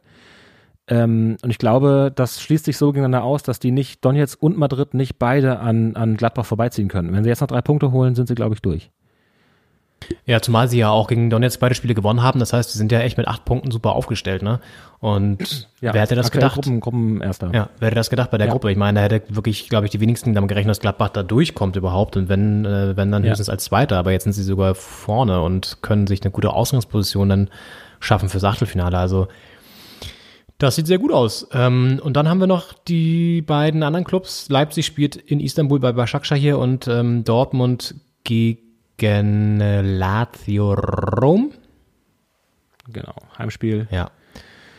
im Signal Iduna Park. Übrigens äh, wird auch Jürgen Klopp zurückkehren in den Signal Iduna Park ähm, mit Liverpool, weil die nämlich ihr Spiel gegen den, den dänischen äh, Vertreter Midtjylland ähm, nicht in Dänemark austragen wollen, weil sonst die Liverpooler Mannschaft in Quarantäne müsste an bei der Rückkehr nach England. Und das ist äh, in Deutschland nicht der Fall. Deswegen haben die jetzt wahrscheinlich, waren da noch Kontakte, ähm, sich, sich geeinigt, dass man das in Dortmund austrägt. Also Jürgen Klopp, mal wieder ein Pflichtspiel im Dortmunder Stadion. Aber halt ohne Beteiligung des, BVB. Wobei, ich glaube, da hat sich mittlerweile auch wieder der, der Stand der Dinge gedreht. Das hatte ich nämlich auch noch äh, auf dem Zettel. Aber es gibt jetzt wohl neue Informationen, dass das doch in Dänemark stattfindet, weil ähm, Ach so. ja, ich habe es auch erst vor kurzem gelesen auf Kicker, auf dem Kicker, äh, auf dem Kicker, auf dem Kicker-App. Ähm, es ist nicht ganz klar, warum es jetzt doch in Dänemark stattfinden soll, aber es ist auf jeden Fall so. Es äh, ist alles ein bisschen bizarr. Das zeigt ja auch, wie die ja, Situation irgendwie ist. Ähm, und Stichwort Jürgen Klopp übrigens, ähm, der hat ja gestern auch ein legendäres Interview abgeliefert. Äh, mal wieder, muss man sagen, ähm, mit einem Field Reporter bei BT Sports oder wie der englische Pay-TV-Sender da heißt. Und zwar ähm, ging es da wieder um die Spielansetzung und um einen ähm, Videobeweis in letzter Minute gegen ihn. Und ähm, also gab es einen Elfmeter, da haben sie dann ähm, dadurch nur unentschieden gespielt. Und er ist am Mikrofon wieder so ein bisschen, ja, also ausgerastet nicht, aber deutliche Worte sind da gefallen. Also irgendwie nach dem Motto, man wolle jetzt wieder auf seine Kosten, weil er, der Reporter hat ihn dann gefragt, naja, war das jetzt ein Elfmeter aus ihrer Sicht? Und er sagt, ja, war schon ein Elfmeter, wenn ich mir das angucke. Und dann sagt der Reporter, ja, okay, aber ihre Spieler haben teilweise auch gesagt, dass die anderen, die gegnerischen Spieler gesagt haben, war kein Elfmeter. Und dann hat er gesagt, ja, was wollen Sie jetzt von mir? Also jetzt wollen sie wieder auf meine Kosten hier eine Schlagzeile kreieren. Das ist das, was das wollen sie doch, oder? Das wollen sie doch. Und dann, wie, wie er halt so ist, ne, so ein bisschen auch so stichelnd dann gegenüber dem Reporter, dann haben sie sich da zehn Minuten so einen Schlagabtausch geliefert, weil es dann auch noch um die Spielansetzung ging, um den 12.30er Spielslot, den die äh, Pay-TV-Sender ja irgendwie rausgeknobelt hätten. Und dann sagt der Reporter, nee, nee, das war die Premier League, da müsst ihr euch schon mit der Premier League auseinandersetzen, nicht mit uns äh, TV-Sender, wir können dafür nichts. Und dann sind die da echt zehn Minuten am Diskutieren und die Stimmung ist jetzt eher so auf dem Tiefpunkt, also auf so minus drei Grad. Ja, kurios. F- versucht äh, Jürgen Klopp äh, das Mediengame zu durchschauen und äh, nicht mitzuspielen und spielt es dann aber doch mit, während er versucht es nicht mitzuspielen. Das ist aber auch schwierig. Naja, ich glaube, er weiß schon ganz genau, was er da immer macht. Und, aber es ist irgendwie auch, ja, also es wurde in der Presse als bizarr bezeichnet, sagen wir mal so. Ich glaube, das trifft das ganz gut. Ja. Aber Jürgen Klopp ist ja auch Medienprofi, weil das war mir wieder ent, entwischt aus dem Gedächtnis und wurde mir neulich wieder äh, vor Augen geführt. Der war TV-Experte bei der WM 2006. Ja, Als er Trainer von Mainz 05 war, Ja. ähm, äh, parallel dazu hat er da äh, die Spiele analysiert und auch äh, einer der ersten, der das so, also die Taktik auf so einem Monitor mit diesen Pfeilen, was man ja heute immer noch macht, ähm, gesagt, warum welche ähm, Situationen zu Toren oder Gegentoren oder äh, Chancen, Ballverlusten geführt haben. Und auch, also wirklich sehr gut hat er es gemacht. Ich habe mir nochmal ein Video angeguckt und er hat sich dann aus den Spielen wirklich sehr kleine Situationen rausgesucht, aber konnte genau sagen, weil der das und das gemacht hat und nicht da gelaufen ist, ähm, ist danach diese Chance entstanden. Also es, ähm, da hat man, konnte, man hätte schon sehen können, was für ein guter Trainer und Taktikfuchs da beim, bei Mainz 05 auf der Trainerbank sitzt äh, und wo der vielleicht nochmal hinfindet. Ja, das war ja das legendäre Expertentrio mit äh, Urs Meier noch damals und ich glaube Johannes B. Kerner oder wer auch immer da noch da so dabei war und Urs Ja, Meier, der ja, Schiedsrichter genau. aus der Schweiz, der dann immer so diese Schiedsrichterperspektive eingenommen hat. So ein bisschen das, was Markus Merck mal eine Zeit lang bei Sky auch gemacht hat und so. Aber ähm, das war ja so, so das erste Mal, dass so ein genau so ein, so ein, so eine taktische Analyse stattgefunden hat und ähm, Jürgen Klopp in seiner sehr authentischen Art das natürlich auch perfekt gemacht hat und da natürlich auch nochmal so ein bisschen geübt hat für seine Auftritte danach, so oder seinen Kontakt danach mit der Medienwelt. Und Ja. ähm, Er kennt beide Seiten. ja, absolut. Und deswegen ist es ja auch immer wieder auch witzig, wenn er dann zurückkehrt zum ZDF äh, als Champions League Coach, damals auch bei Dortmund, und dann immer irgendwie so auf Oliver Kahn trifft oder auf ähm, Olli Welke dann eher weniger, aber vor allen Dingen Oliver Kahn, der dann ja auch irgendwie so ein bisschen was gesagt hat, dann äh, gibt's dann immer so einen Clinch und so, da gibt's legendäre Szenen. Also Jürgen Klopp weiß schon ganz genau, was er da macht, aber ist irgendwie auch Das stimmt, ja. ja, ähm, hat Kultstatus, ähm, natürlich. Und aber wirkt manchmal auch so ein bisschen wie so ein, wie so ein etwas alterner Grandler, finde ich, der immer so ein bisschen so diese, diese, äh, sehr bewusst auch diese Gegenposition einnimmt und dann auch immer so ein bisschen, äh, ja, vielleicht eine Spur zu giftig ist. Ja. Muss man vielleicht auch aufpassen, dass sowas mit 30, 40 anders wirkt als mit 50. Ich weiß, nicht, weiß nicht genau, wie alt Jürgen Klopp ist. Ich will ihm auch nicht zu nahe treten, aber mit dem äh, steigenden Alter kann dasselbe Verhalten plötzlich anders wirken auf die Welt und dann ist, sind, glaube ich, viele überrascht, dass sie nicht mehr als edgy, cool wahrgenommen werden, sondern so als Mecker-Mensch. Ja, und du, Ich glaube, da, da kann man in die, in die Falle tappen. Ja, total. Genau, und du musst da die richtige Balance wieder finden. Stichwort äh, Balance, da sind wir wieder dabei. Das irgendwie nicht zu häufig zu machen und so als jemand so, so, so, so der, der ständig rummeckert und jede Entscheidung anzweifelt und so, weil dann ist es irgendwann unsexy. Deswegen gehen wir mit einem positiven Gefühl hier raus, ne, schauen uns dann schön gleich die Hertha noch an ähm, und dann sehen wir mal weiter, wie es, wie es weitergeht. Denn am Freitag, Henning, steht ja das ganz, ganz große Derby an in Berlin. Hertha gegen Union. Ja. Wir Ja, werden, müssen wir mal schauen, ob wir das äh, unter Hochsicherheitsbedingungen vielleicht zusammen gucken können. das können wir uns auf jeden Fall überlegen und so oder so wird es, denke ich mal, ein ziemlich denkwürdiges Spiel und vielleicht ja sowas wie der Turnaround für die Hertha, wenn wir das gewinnen, weil Union ist mega gut drauf. Wird schwierig, wird extrem schwierig. Ähm, Ja, ja. Freitagabendspiel, keine Fans im Stadion, leider, leider. Ähm, Flutlicht. Flutlicht ist, gut, Flutlicht ist hier jetzt ja mittlerweile auch schon bei 15.30 spielen, weil es ist Winter. das ist, Das stimmt, das ist wahnsinnig deprimierend, wie schnell es und wie früh es dunkel wird. ja, ist echt so. Also, Das ist echt, was man vormittags nicht geschafft hat, das äh, wird äh, auf den nächsten Tag verschoben, ja, meistens. ja, ist echt so. Wenn man sich denkt, gut, Tag ist vorbei, und dann guckst du auf die Uhr und es ist erst irgendwie halb fünf und du denkst so, was ist hier los, ey, ohne Scheiß. ja wirklich. Naja, du, wir wollen, also es gibt auch Länder, wo es, glaube ich, noch, wo es quasi den ganzen Tag dunkel ist. Schweden oder Norwegen oder so, da ist es wahrscheinlich richtig schlimm. Das ist richtig, ja. Da muss man es sich heimlich, noch heimlicher machen als, äh, Ja, als hier ja, in diesem Sinne. mit dem, mit dem Adventslicht. Ich habe ja meins jetzt hier auch geholt, mein Adventslicht. Ne? Es steht jetzt hier, ähm, ich habe es dir gezeigt. Ich habe jetzt hier den ersten Advent eingeläutet. Mal so ein schöner Adventsspaziergang. Der, der Himmel ist aufgelockert. Es ist, es, ist, es, ist, es ist hellblau, es ist schön. Ich gehe raus ja, wirklich. jetzt noch und ähm, wir Schönstes Blau-Weiß am Himmel. Ich gehe jetzt gleich noch in den Keller und hol, hol die äh, Weihnachtsdeko raus, die große Kiste. Ach, schön, Und dann wird hier noch die Wohnung verschönert. Das freut mich. Dann duftet es auch wieder nach Tannenzweigen, Spekulatius ein bisschen, Zimt, Kardamom. ja, vielleicht backe ich noch was. Das ist doch schön, Henning. Schickst mir, ne, schickst mir was zu. Freut mich. Vielleicht ein paar Makrönchen. Ja. Da, Mal gucken. Da kann das ich, Beste, die besten, ich teste, du testest die Makronen, die äh, in Berlin zu kaufen sind und ich teste die Rezepte, die es im Internet gibt. Sehr gut. Und dann packen wir es am Ende zusammen und dann erstellen wir das große Ranking. Das große Makronen-Ranking. Genau, dann nehmen wir einen, riesigen Mixer, da tun wir die alle rein, dann machen wir einen Makronen-Smoothie. Ja, und dann wird das dieser, der, der, der mutiert das so, und dann wird das so ein super Makrone, die dann irgendwie sich so in der gesamten Welt verbreitet und mutiert immer weiter und dann so, ja. Wir müssen Spider-Man, Hulk und Batman eine Allianz bilden, äh, um das wieder einzufangen und zu besiegen. Genau. Und alle anderen Kekse werden dann eben von diesem Makronenvirus äh, so, so eingenommen und werden, verwandeln sich dann auch in so Makronen und so. ja. Ja, ich habe übrigens keine Ahnung, wer Marvel und wer DC ist und ob das jetzt äh, rechtlich und technisch möglich ist, dass die drei zusammen- zusammenkämpfen oder nicht. I, I don't know. Ähm, Aber wenn ihr dazu Meinungen, äh, Fakten oder, oder äh, äh, Informationen habt, dann schreibt uns gerne. Doppelspitze at äh, posteo.de. ja. Wir freuen uns. DC ist doch eine Stadt in, ähm, in den USA. ja. ja. Marvel bestimmt auch. Ja. Marvel Iowa oder so. Das ist mein Kenntnisstand dazu. Okay, bevor es hier noch schlimmer wird, lass uns das Ganze beenden. Wir wünschen euch ein schönes Restwochenende, schönen Rest ersten Advent und hören uns dann nächste Woche wieder, wenn es schon den zweiten Advent gibt. Wahnsinn, wie das hier voranschreitet. Das, ja, wir müssen mal gucken, ob, ob und wann wir eine Weihnachtspause machen. Es gibt ja keine wirkliche in dem Fußballbusiness und wir wollen ja auch noch eine Weihnachtsfeier machen. Und, ähm, ich habe übrigens schon mal Oh ja. ähm, meine Kontakte spielen lassen und eventuell können wir dann äh, Überraschungsgast äh, präsentieren, aber mehr will ich noch nicht verraten. Uh. Ah. Freue ich mich drauf. Ja, ah, ja, siehste.